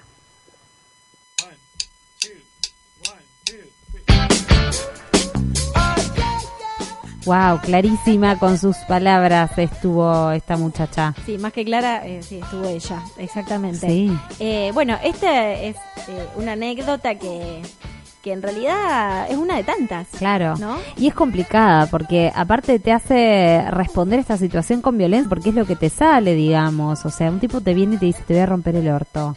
Y entre tantas otras cosas que debe haber dicho, ¿no? Y vos tener que ir a hacer la denuncia a la policía, contarle esta situación eh, y tener que tirarle con gas pimienta a una persona, o sea, es bastante complicado. No tenemos por qué andar así por la vida, Es ¿viste? bastante complicado y es verdad lo que ella termina diciendo, ¿no? Lo de la cultura de la violación, que una le escucho así parece exagerado, decir, bueno, pero una cosa es el piropo y otra cosa es la violación. Pero el tema de la violación es algo que siempre está latente, ¿no? Que siempre En puede realidad lo que te dicen es como, a ver, es como, viste, cuando dicen es una amenaza, te está amenazando de muerte, bueno, esta persona te está amenazando que te va a romper el orto, ¿me entendés? Claro. O sea, la, la cultura de la violación te está diciendo lo que te quiere hacer y, y del el dicho al hecho, y, viste, hay muchas situaciones. Em, siempre em, hay mu- en muchos casos que hemos planteado estas cuestiones, eh, hasta en conversaciones así con amigos, amigas, a veces el varón siempre te dice, ay, bueno, pero a mí, a mí sí me gustaría que las mujeres me digan cosas y qué sé yo. Em, pero yo pienso que los varones, y esto también eh, no es una idea mía, sino que eh, nuestra amiga Ale Buticé una vez me, lo planteó de esta manera y me pareció muy interesante, que el varón para para poder hacer empatía con esto que nos pasa a las mujeres, para poder imaginarse qué sentiría él si si le dicen cosas en la calle, no tiene que pensarlo en qué sentiría él si mujeres mujer le dicen cosas, dice. sino que tendría que pensar qué haría él o qué sentiría si él caminando todos los días por la calle un montón de varones Sí. le dijeran cosas, Tal le cual. chistaran, le, le dirían este tipo de cuestiones, desde qué lindo que sos hasta te rompería el orto. Te ¿no? rompería el orto. Todas En realidad se irían a las manos. Claro. Esa es la, la- O no, no todos los varones se irían a las No, no, manos. no, no. Quiero decir, No estoy diciendo que todos se irían. Eh, a lo que voy es, digo, para que el varón pueda eh, ponerse un poquito en el lugar de la mujer, eh, lo tiene que imaginar de esa manera. Quizás algunos varones se irían a las manos y otros que no Y tienen otros no esas dirían nada. no dirían nada y la pasarían mal. Como nosotras, Como muchas de nosotras no decimos nada ante el acoso callejero y algunas sí. Claro, de hecho, eh, verdaderamente nosotras, las mujeres nunca nos vamos a las manos con un tipo por esa cuestión, ¿no? Eh, con lo cual nos vamos Por eso que decía anteriormente bronca, de la la indefensión bronca. aprendida. Las mujeres no estamos criadas para irnos a las manos, ¿no? O sea, eh, eh, sería es, es totalmente distinto. No estamos no exactamente no estamos acostumbradas a irnos a las manos ante un conflicto, ¿no? Lo resolvemos hablando. Bueno, así que un poco por eso la trajimos a, a ella como la malcriada de la semana, que si bien, repetimos, no es una noticia actual, esto fue el año pasado, en abril del año pasado, pero bueno, se viralizó este video porque justamente en el mes de abril es la época que se, durante unos 10 días, se habla de acoso callejero y se hace la campaña en contra del acoso callejero, entonces justamente este video vino un poco a plantear esta temática. ¿no? Claro, y aparte como estamos hablando de micromachismos, este es uno de los más cotidianos que estamos acostumbradas a vivir, así que, Que vivimos las bueno, mujeres. nada. Eh, tampoco eh, que no quede el mensaje de que eh, las mujeres somos una boluda si no reaccionamos ante el acoso callejero.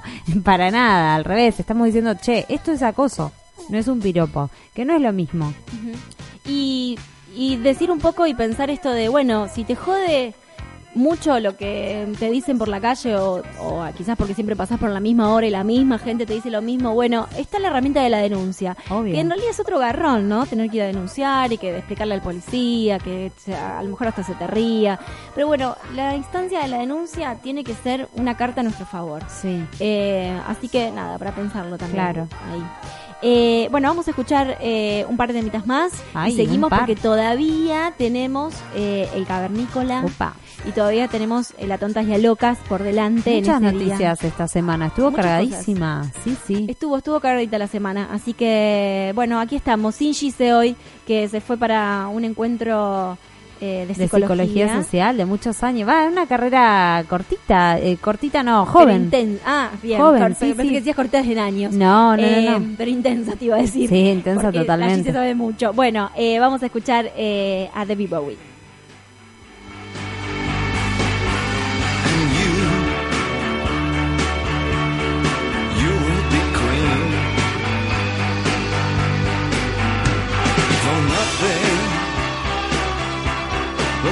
Drive them away. We can beat them just for one day. We can be heroes just for one day.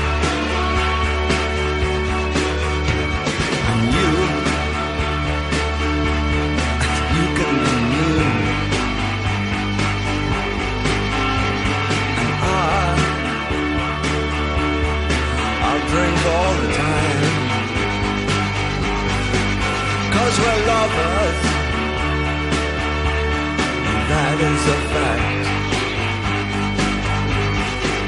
Yes, we're lovers. That is that.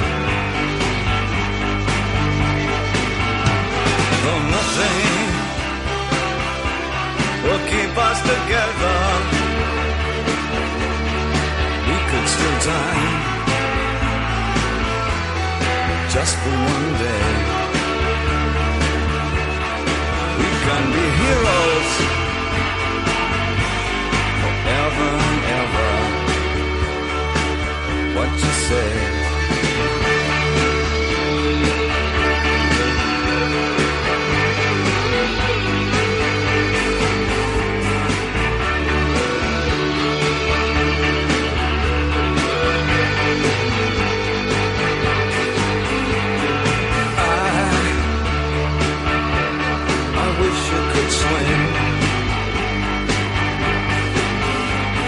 Dolphins,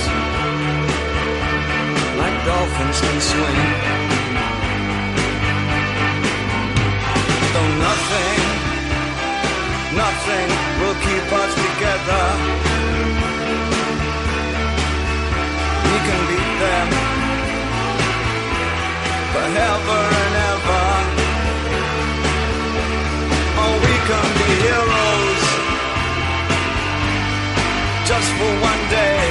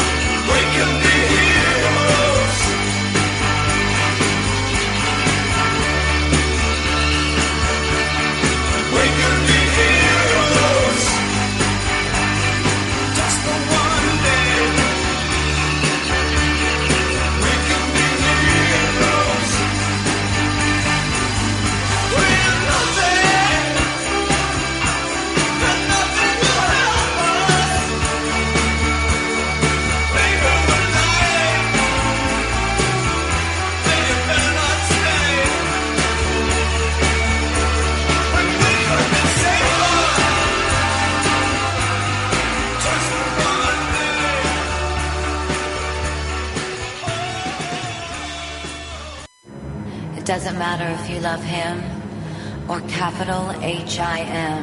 M. M. M.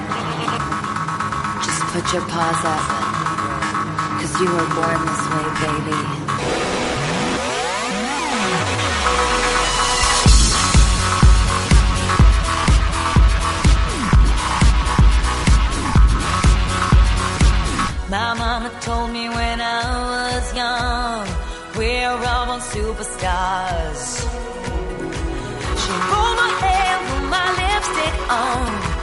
A glass of her boudoir. There's nothing wrong with loving who you are, she said, cause it made you perfect, babe. So hold your head up, girl, and you'll go far.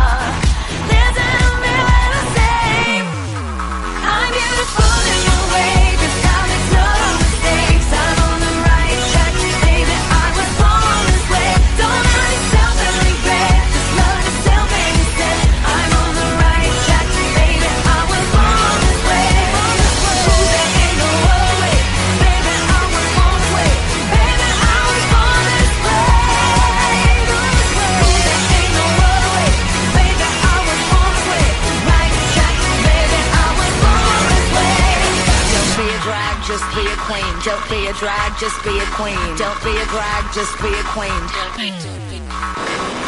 Give yourself prudence and love your friends. Subway can rejoice the truth. In the religion of the insecure, I must be myself, respect my youth.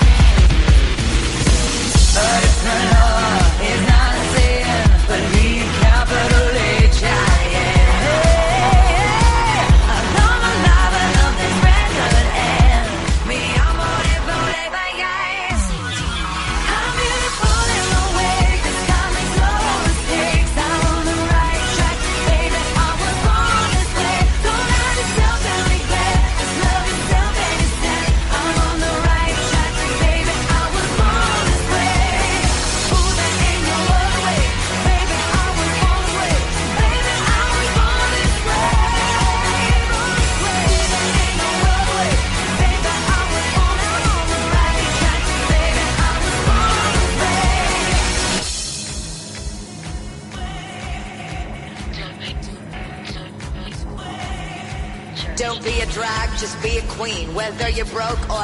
evergreen, you're black, white, beige, chola descent, you're Lebanese, you're Orient. Whether life's disabilities left you outcast but leader teased, rejoice and love yourself today, cause baby, you were born this No way. matter gay, straight or bi, lesbian, transgender life,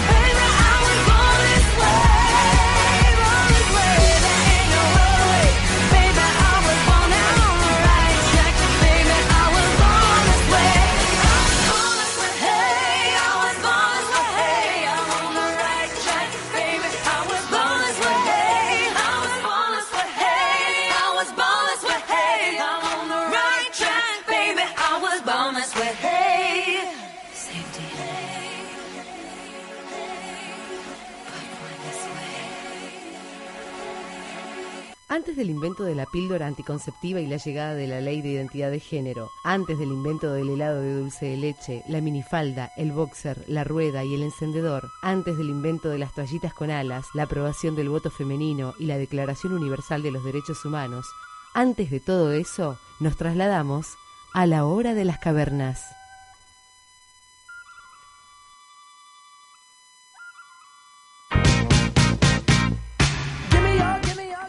Uh, venimos acá después de- del mundo cavernícola. Esta canción igual es re moderna. Es re moderna. Re sí. moderna como este Pero la cavernícola. hay cavernícola. claro. Es la realidad. ¿Por qué? Porque trajeron un cavernícola de la era de las cavernas y lo reversionaron. Estamos hablando de Santiago Val. Santiago, Santiago Val, un hombre ya grande. mayor que obviamente no tenemos nada contra los hombres mayores, No, pero no. este en particular eh, tenía un oficio y tiene un oficio porque sigue trabajando como actor y productor de contenidos de revista. Ya sabemos cómo son lo- la- las El mundillo. el mundillo de la revista. Las mujeres en bola paseando y, y figurando para que para el deleite masculino Ajá.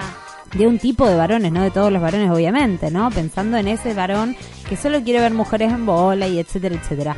Bueno, ¿qué es lo que pasa? Al parecer, este Santiago Valde, primero Santiago Val debutó en la obra que se llama Especialista en Señoras. Ya patético el nombre, pero este bueno. hombre sería el especialista en señoras. Se llaman, se llaman así de, de- esos nombres chotos. tienen, Claro, ¿no? como la cola, ¿cómo era este de tu cola me suena? Había uno que se llamaba tu cola me suena. Ay, no sé. Hay una, me acuerdo uno de Sofovich que era el, el champán las pone mimosas. Claro, ese fue boom, estuvo como seis años haciéndose y hoy se vuelve a hacer muerto Sofovich, lo Ah, hace el hijo. Ah, mira.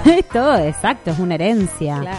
Bueno, eh, este se llama Especialista en Señoras, es un espectáculo que, como dice la noticia aquí en Teleshow, marcó su regreso a las tablas tras haber superado un problema de salud. Este hombre estaba mal de salud y bueno, le dieron trabajo nuevamente. Eh, esta obra le está haciendo junto a Nino Dolce. Nino Dolce era un actor porno que estuvo también en Gran Hermano, Gran Hermano. que una vez estroló la cabeza contra la pared, ha hecho escenas bastante heavy, dice la fafafa por acá Sí, Laura sí, hace un gestito medio De Rocío Marengo, la hermosa Rocío Marengo que de micromachismos tiene historia, pues más machista que no sé, ha dicho cada cosa Rocío. Eh, Valeria De Genaro, Pamela Pombo, Magali Mora, bueno, todas eh, artistas. Y un gran elenco. Y un gran elenco que no tiene ni nombre, porque tampoco Pero te las grande. nombra, pero es grande. Y tienen colas grandes y tetas grandes, porque son vedettes que están ahí por su cuerpo, porque las eligen por su cuerpo.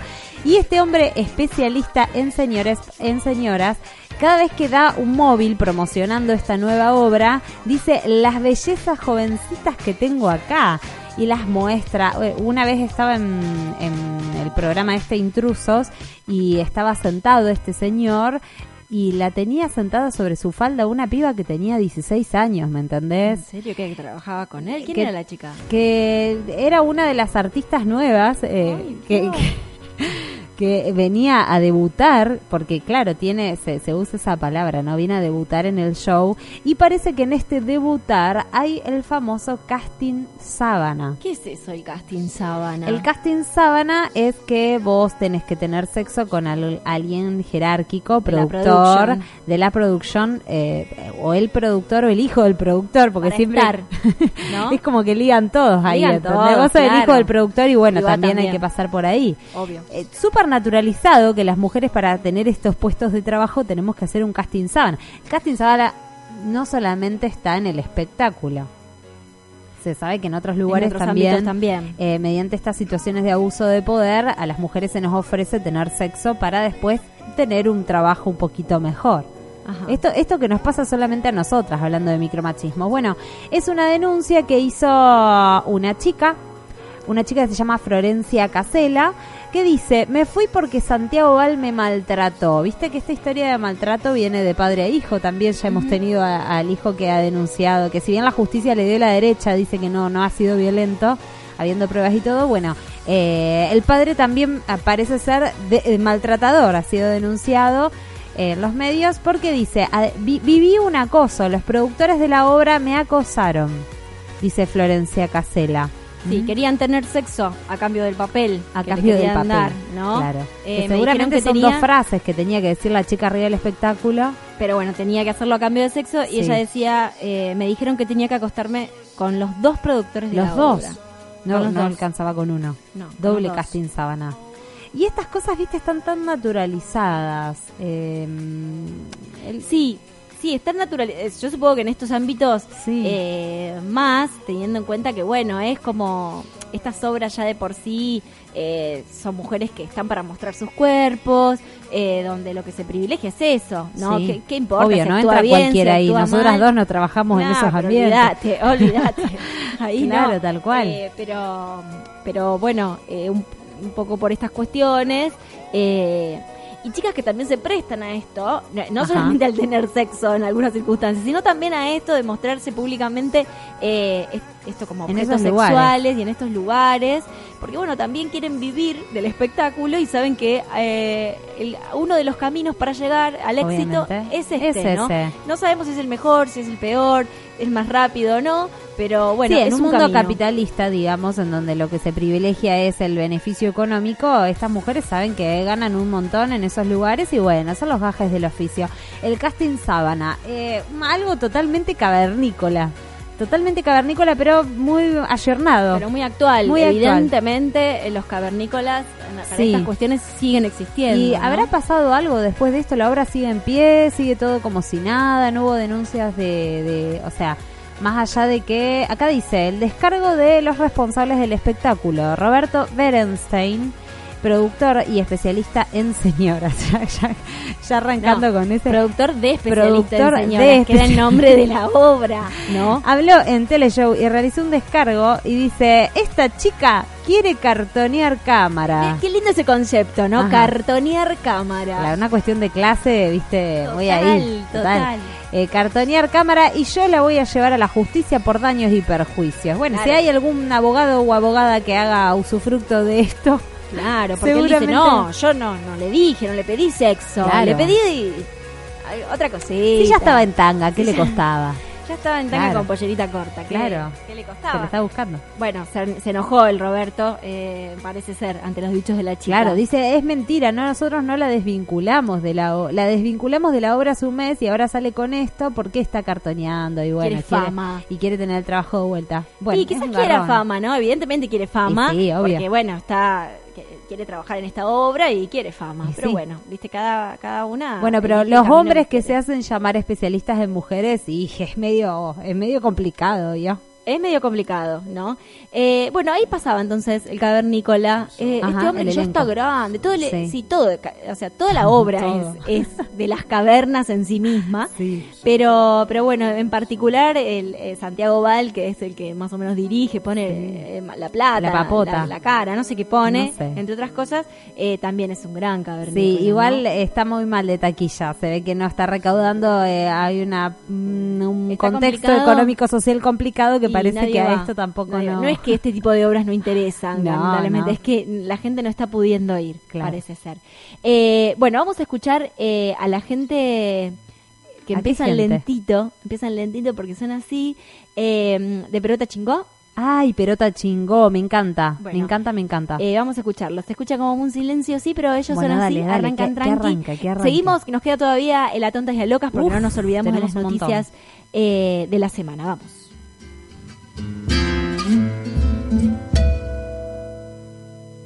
No sé si me habrás visto en alguna reunión. Soy el que está sentado solo en el sillón. No te preocupes cuando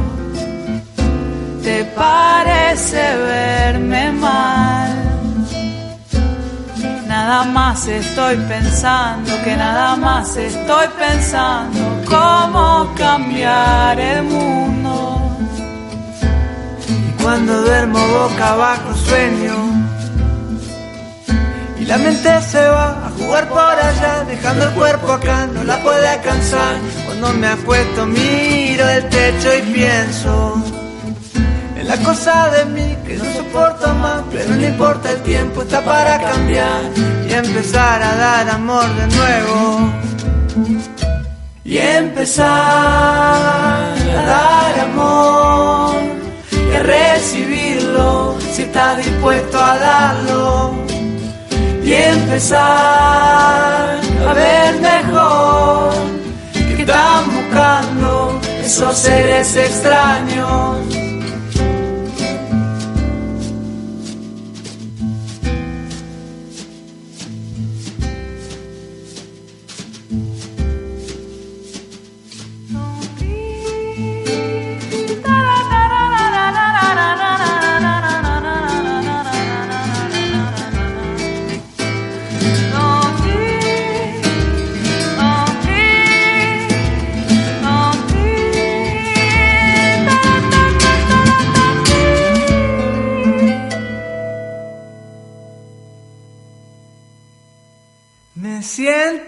sincero y tanto que nunca puedo bailar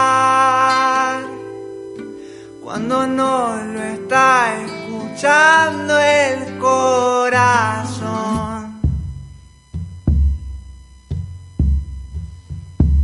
Si me ves por la calle, me ves por la seguro que voy cantando golpeando las manos o revolviendo el aire, haciendo redoblar el pecho. Y cuando duermo boca abajo sueño que la tierra no está repartida entre los que tienen más poder, eso es un ajedrez. Cuando me acuesto miro el techo y pienso que hay una parte que yo nunca te conté Cuando me quedo solo a veces pienso en vos en empezar a dar amor de nuevo. Y empezar a dar amor Y a recibirlo si estás dispuesto a darlo.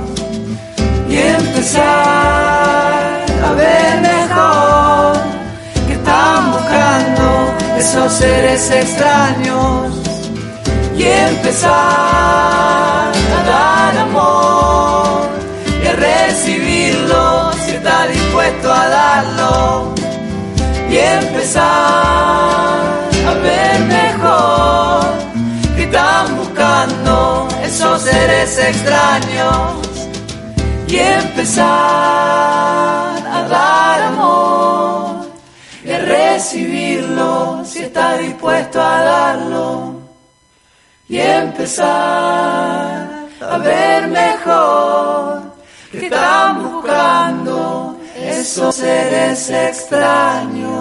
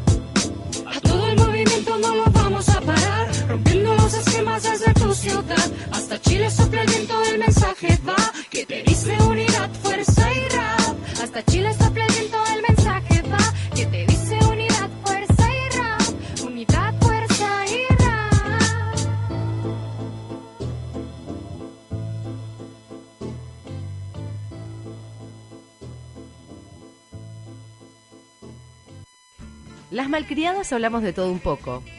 Así, a tontas y a locas.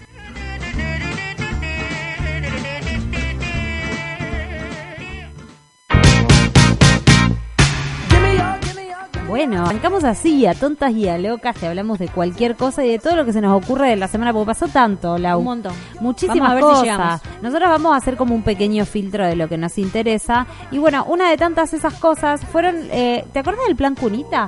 Me acuerdo, lindo, Sí. lindo Un- plancito. Una buena idea, una buena idea, pero resultó bastante turbia cuando se empezaron las, investi- las investigaciones. Parece que Aníbal Fernández eh, fue imputado por la justicia porque eh, por sobreprecios, que era lo que pasaba. Este plan cunita tenía elementos, entre ellos era bueno la, la cunita y el ¿cómo se llama? No me sale el nombre del Ese, ese que te pones tipo mochilita. Eso, para tipo mochilita, el para llevar al, al bebé, no sé cómo se llama. Bueno. Pero tenía bolsito, Bol- un neceser, la bolsa, la- bolsa de, una- bolsa de bebé. de todo, de Exacto. todo.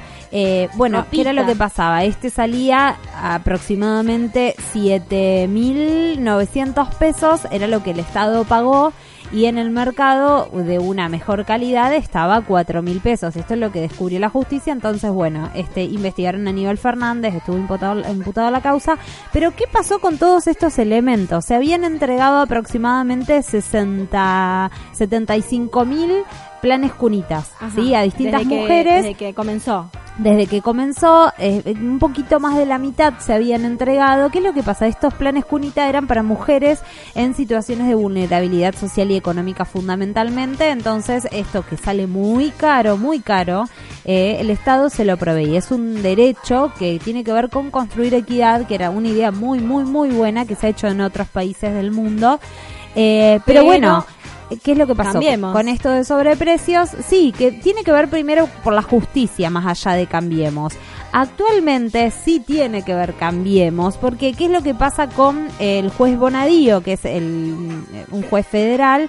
Él ordenó destruir 60.000 cunas porque se decían que eran inseguras y que no tenían buena calidad y que estaban en riesgo los bebés con, con estas cunitas.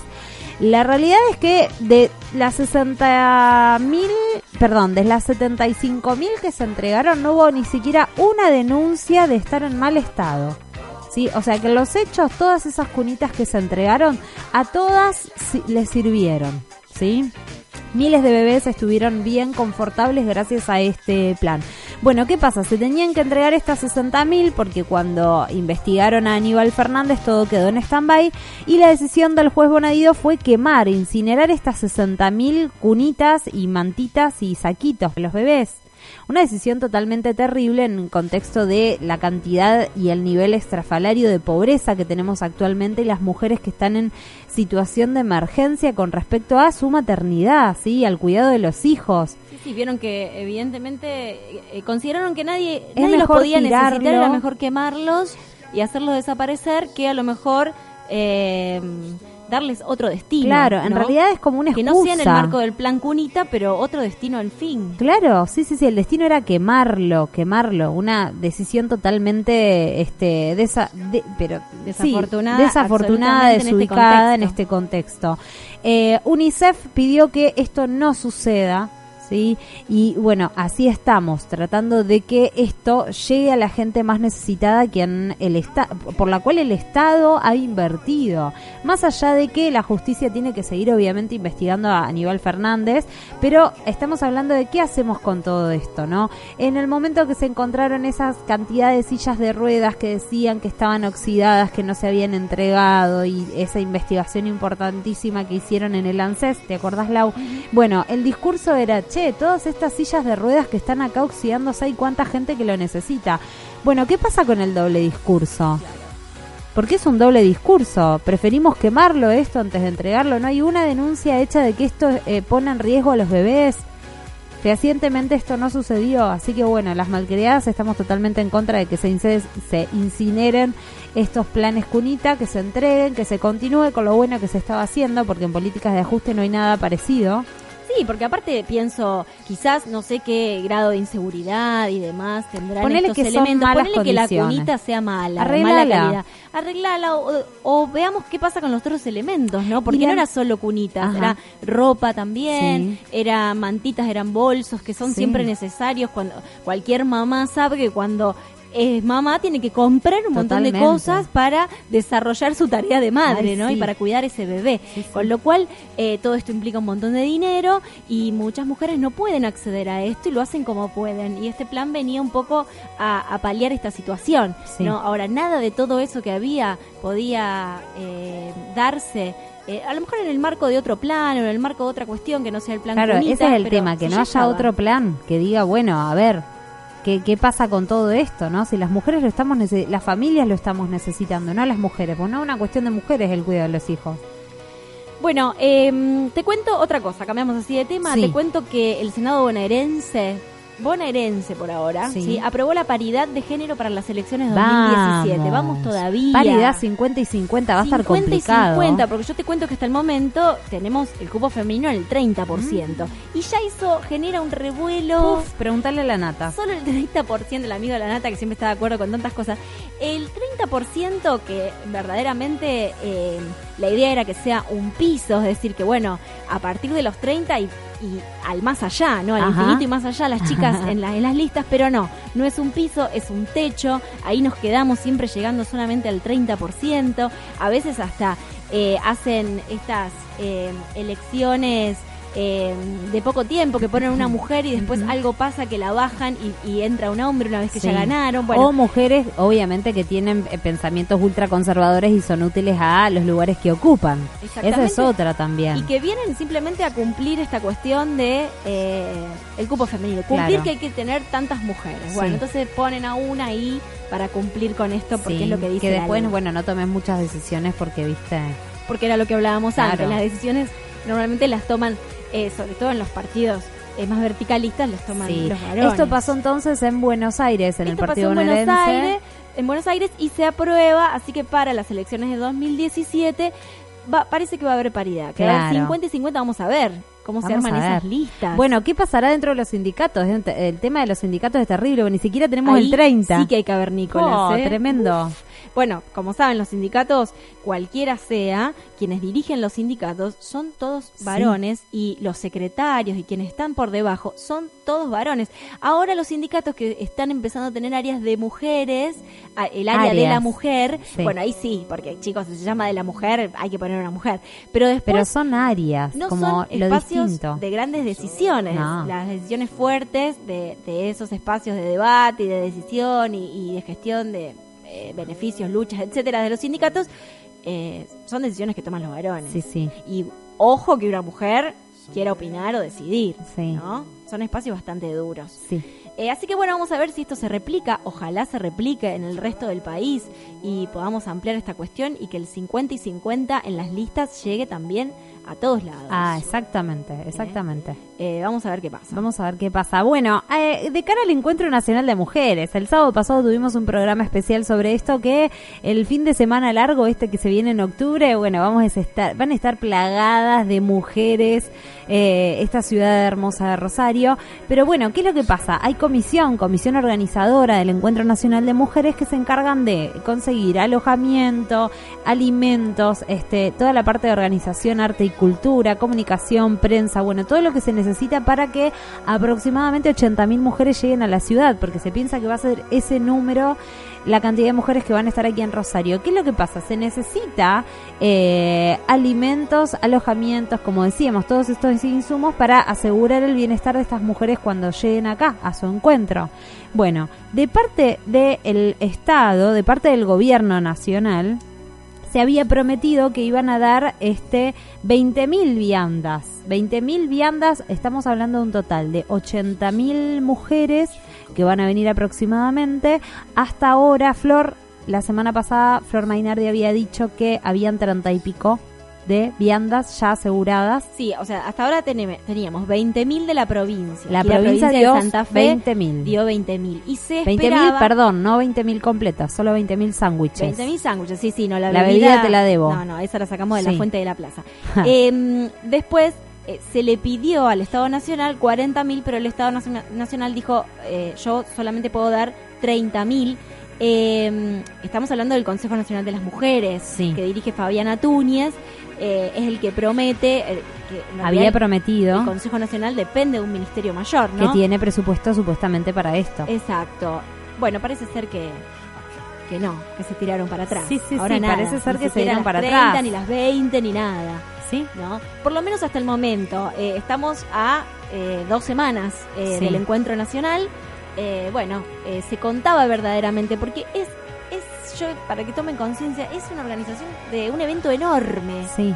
Y la cuestión de las viandas era muy importante, ¿no? Porque Sí, aparte, de mujeres. así de la nada, ayer la comisión organizadora tuvo la noticia de que el Consejo Nacional de las Mujeres y el Gobierno Nacional habían roto ese acuerdo de las 20.000 viandas y se negaron totalmente a darlas. ¿No? En la plenaria del Consejo de la Mujer estuvo cruzada por duras denuncias del Gobierno Nacional por este tema. Este, también se resolvió denunciar públicamente a la actitud de la Nación y al Consejo Nacional de las Mujeres.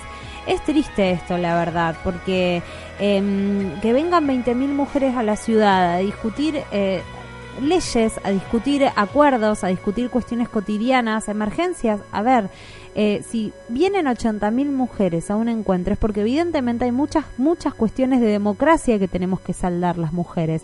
Muchos espacios que nos ha cos- costado y que nos cuesta eh, decidir. Entonces, si esta reunión se hace todos los años y es tan masiva, a ver, ¿qué pasa? Estado, escúchanos y mínimamente asegúranos el bienestar. Sí, claro, bueno, vamos a ver qué pasa en los próximos días. Hasta el momento, entonces, no. No No, hay. hay. viandas, no hay ayuda de parte del Estado. Recordamos la importancia de todas las mujeres que quieran participar del Encuentro Nacional de Mujeres, así sean mujeres de Rosario que vayan a, participar del encuentro. La inscripción voluntaria no es obligatoria, pero tiene un costo efímero, sí, muy muy accesible, eh, que con ese con ese dinero que uno aporta al Encuentro Nacional de Mujeres se compran las viandas, se asegura el alojamiento y se da todo un instructivo con la cantidad de talleres que van a ver, los horarios. Es súper importante poder colaborar con el encuentro. Exacto, y además, si estás escuchando y todavía y querés venir a Rosario, al Encuentro Nacional de Mujeres, pero no tenés dónde alojarte porque ya todas las plazas hoteleras están eh, copadas y completas, Rosario tiene solo 10.000 plazas hoteleras, eh, bueno, ya hay 30.000 30.000 mujeres más que están viniendo para alojarse gratuitamente, podés todavía contar con esa opción. Eh, tenés que escribir a alojamiento.enm, que sería Encuentro Nacional de Mujeres, el comienzo de esas tres palabras, enm 2016 arroba gmail.com. Alojamiento.enm 2016 arroba gmail.com. Ahí pedís que querés alojamiento, decís cuántas personas son las que viajan con vos, datos de alguien en particular de ese grupo, como para que se puedan contactar.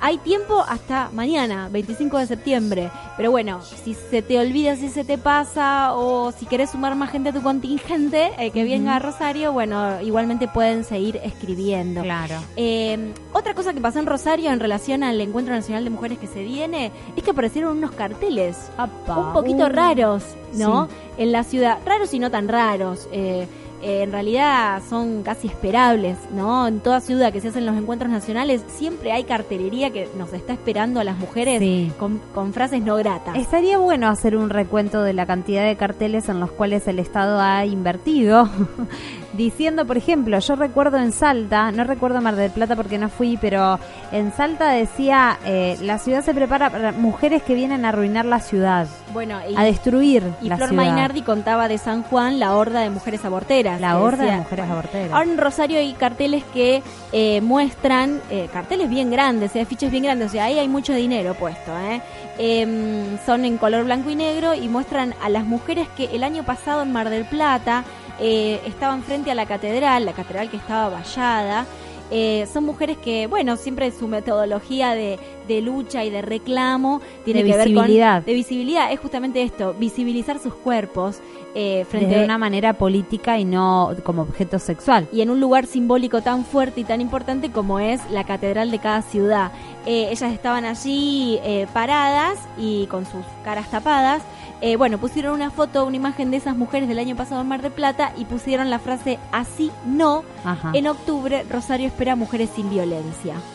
Eh, Porque bueno, estaban en tetas, básicamente. porque estaban en tetas, evidentemente, porque las mujeres eh, no van en pos de ninguna violencia, Claro. sino que eh, tiene que ver con eh, el repudio a ciertos símbolos que lo hacen de esta manera, de una manera pacífica. Lau, acá hay un micromachismo, ya que estamos en la temática del programa. Hay una doble moral con esto. Che, tople sí, tetazo no. Claro, con tanta teta que vemos en las revistas. Estamos eh, haciendo rodeadas de tetas. Aparte, por ejemplo, en Mar del Plata, que se ven tetas hasta Sí. las marquesinas En tamaños enormes. Esas tetas a nadie parecen indignarles ni Porque sentirse no violentados. tienen este, esta acción política de visibilidad. Exactamente. Y estas tetas no le gustan a nadie, No. ¿viste? Eh, entonces, bueno, en repudio de eso salieron otros carteles, eh, en realidad no carteles en la ciudad, sino eh, algunos flyers que están circulando por internet. Claro, no tenemos la plata como para poner No, carteles en todas no las tenemos. esquinas. No podemos conseguir las viandas, imagínate, menos eh, la plata para los carteles. Eh, con una imagen de lo que fue Mar del Plata, porque eh, recordamos que Mar del Plata, la respuesta a estas mujeres que estaban allí, eh, fueron balas, fueron gases lacrimógenos, fueron tres mujeres que Cárcel, porque eh, las tuvieron detenidas dentro de la catedral.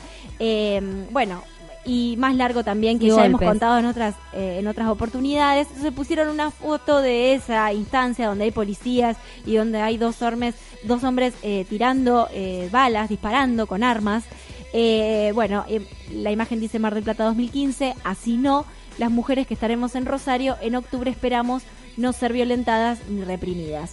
Sí. Así que bueno, un poco en respuesta a esto, a estos carteles y esta tradición que está sucediendo aquí en Rosario. Me parece que ya tenemos que cerrar porque tenemos mil noticias que nos quedaron afuera, pero estamos medias pasadas de tiempo. Eh, no, no, nos van a quedar afuera. Nos, van a quedar afuera. Lo que sí queremos decir nosotras que siempre recordamos cuando hablamos del Encuentro Nacional de Mujeres con respecto a estos carteles es que hay todo un arsenal comunicacional alrededor del encuentro que eh, lo que hace es limitar a mujeres que nunca han participado del encuentro a poder participar porque queda esto en el aire de que es peligroso, es violento, el encuentro de las mujeres no está bueno, hacen cosas inapropiadas las mujeres.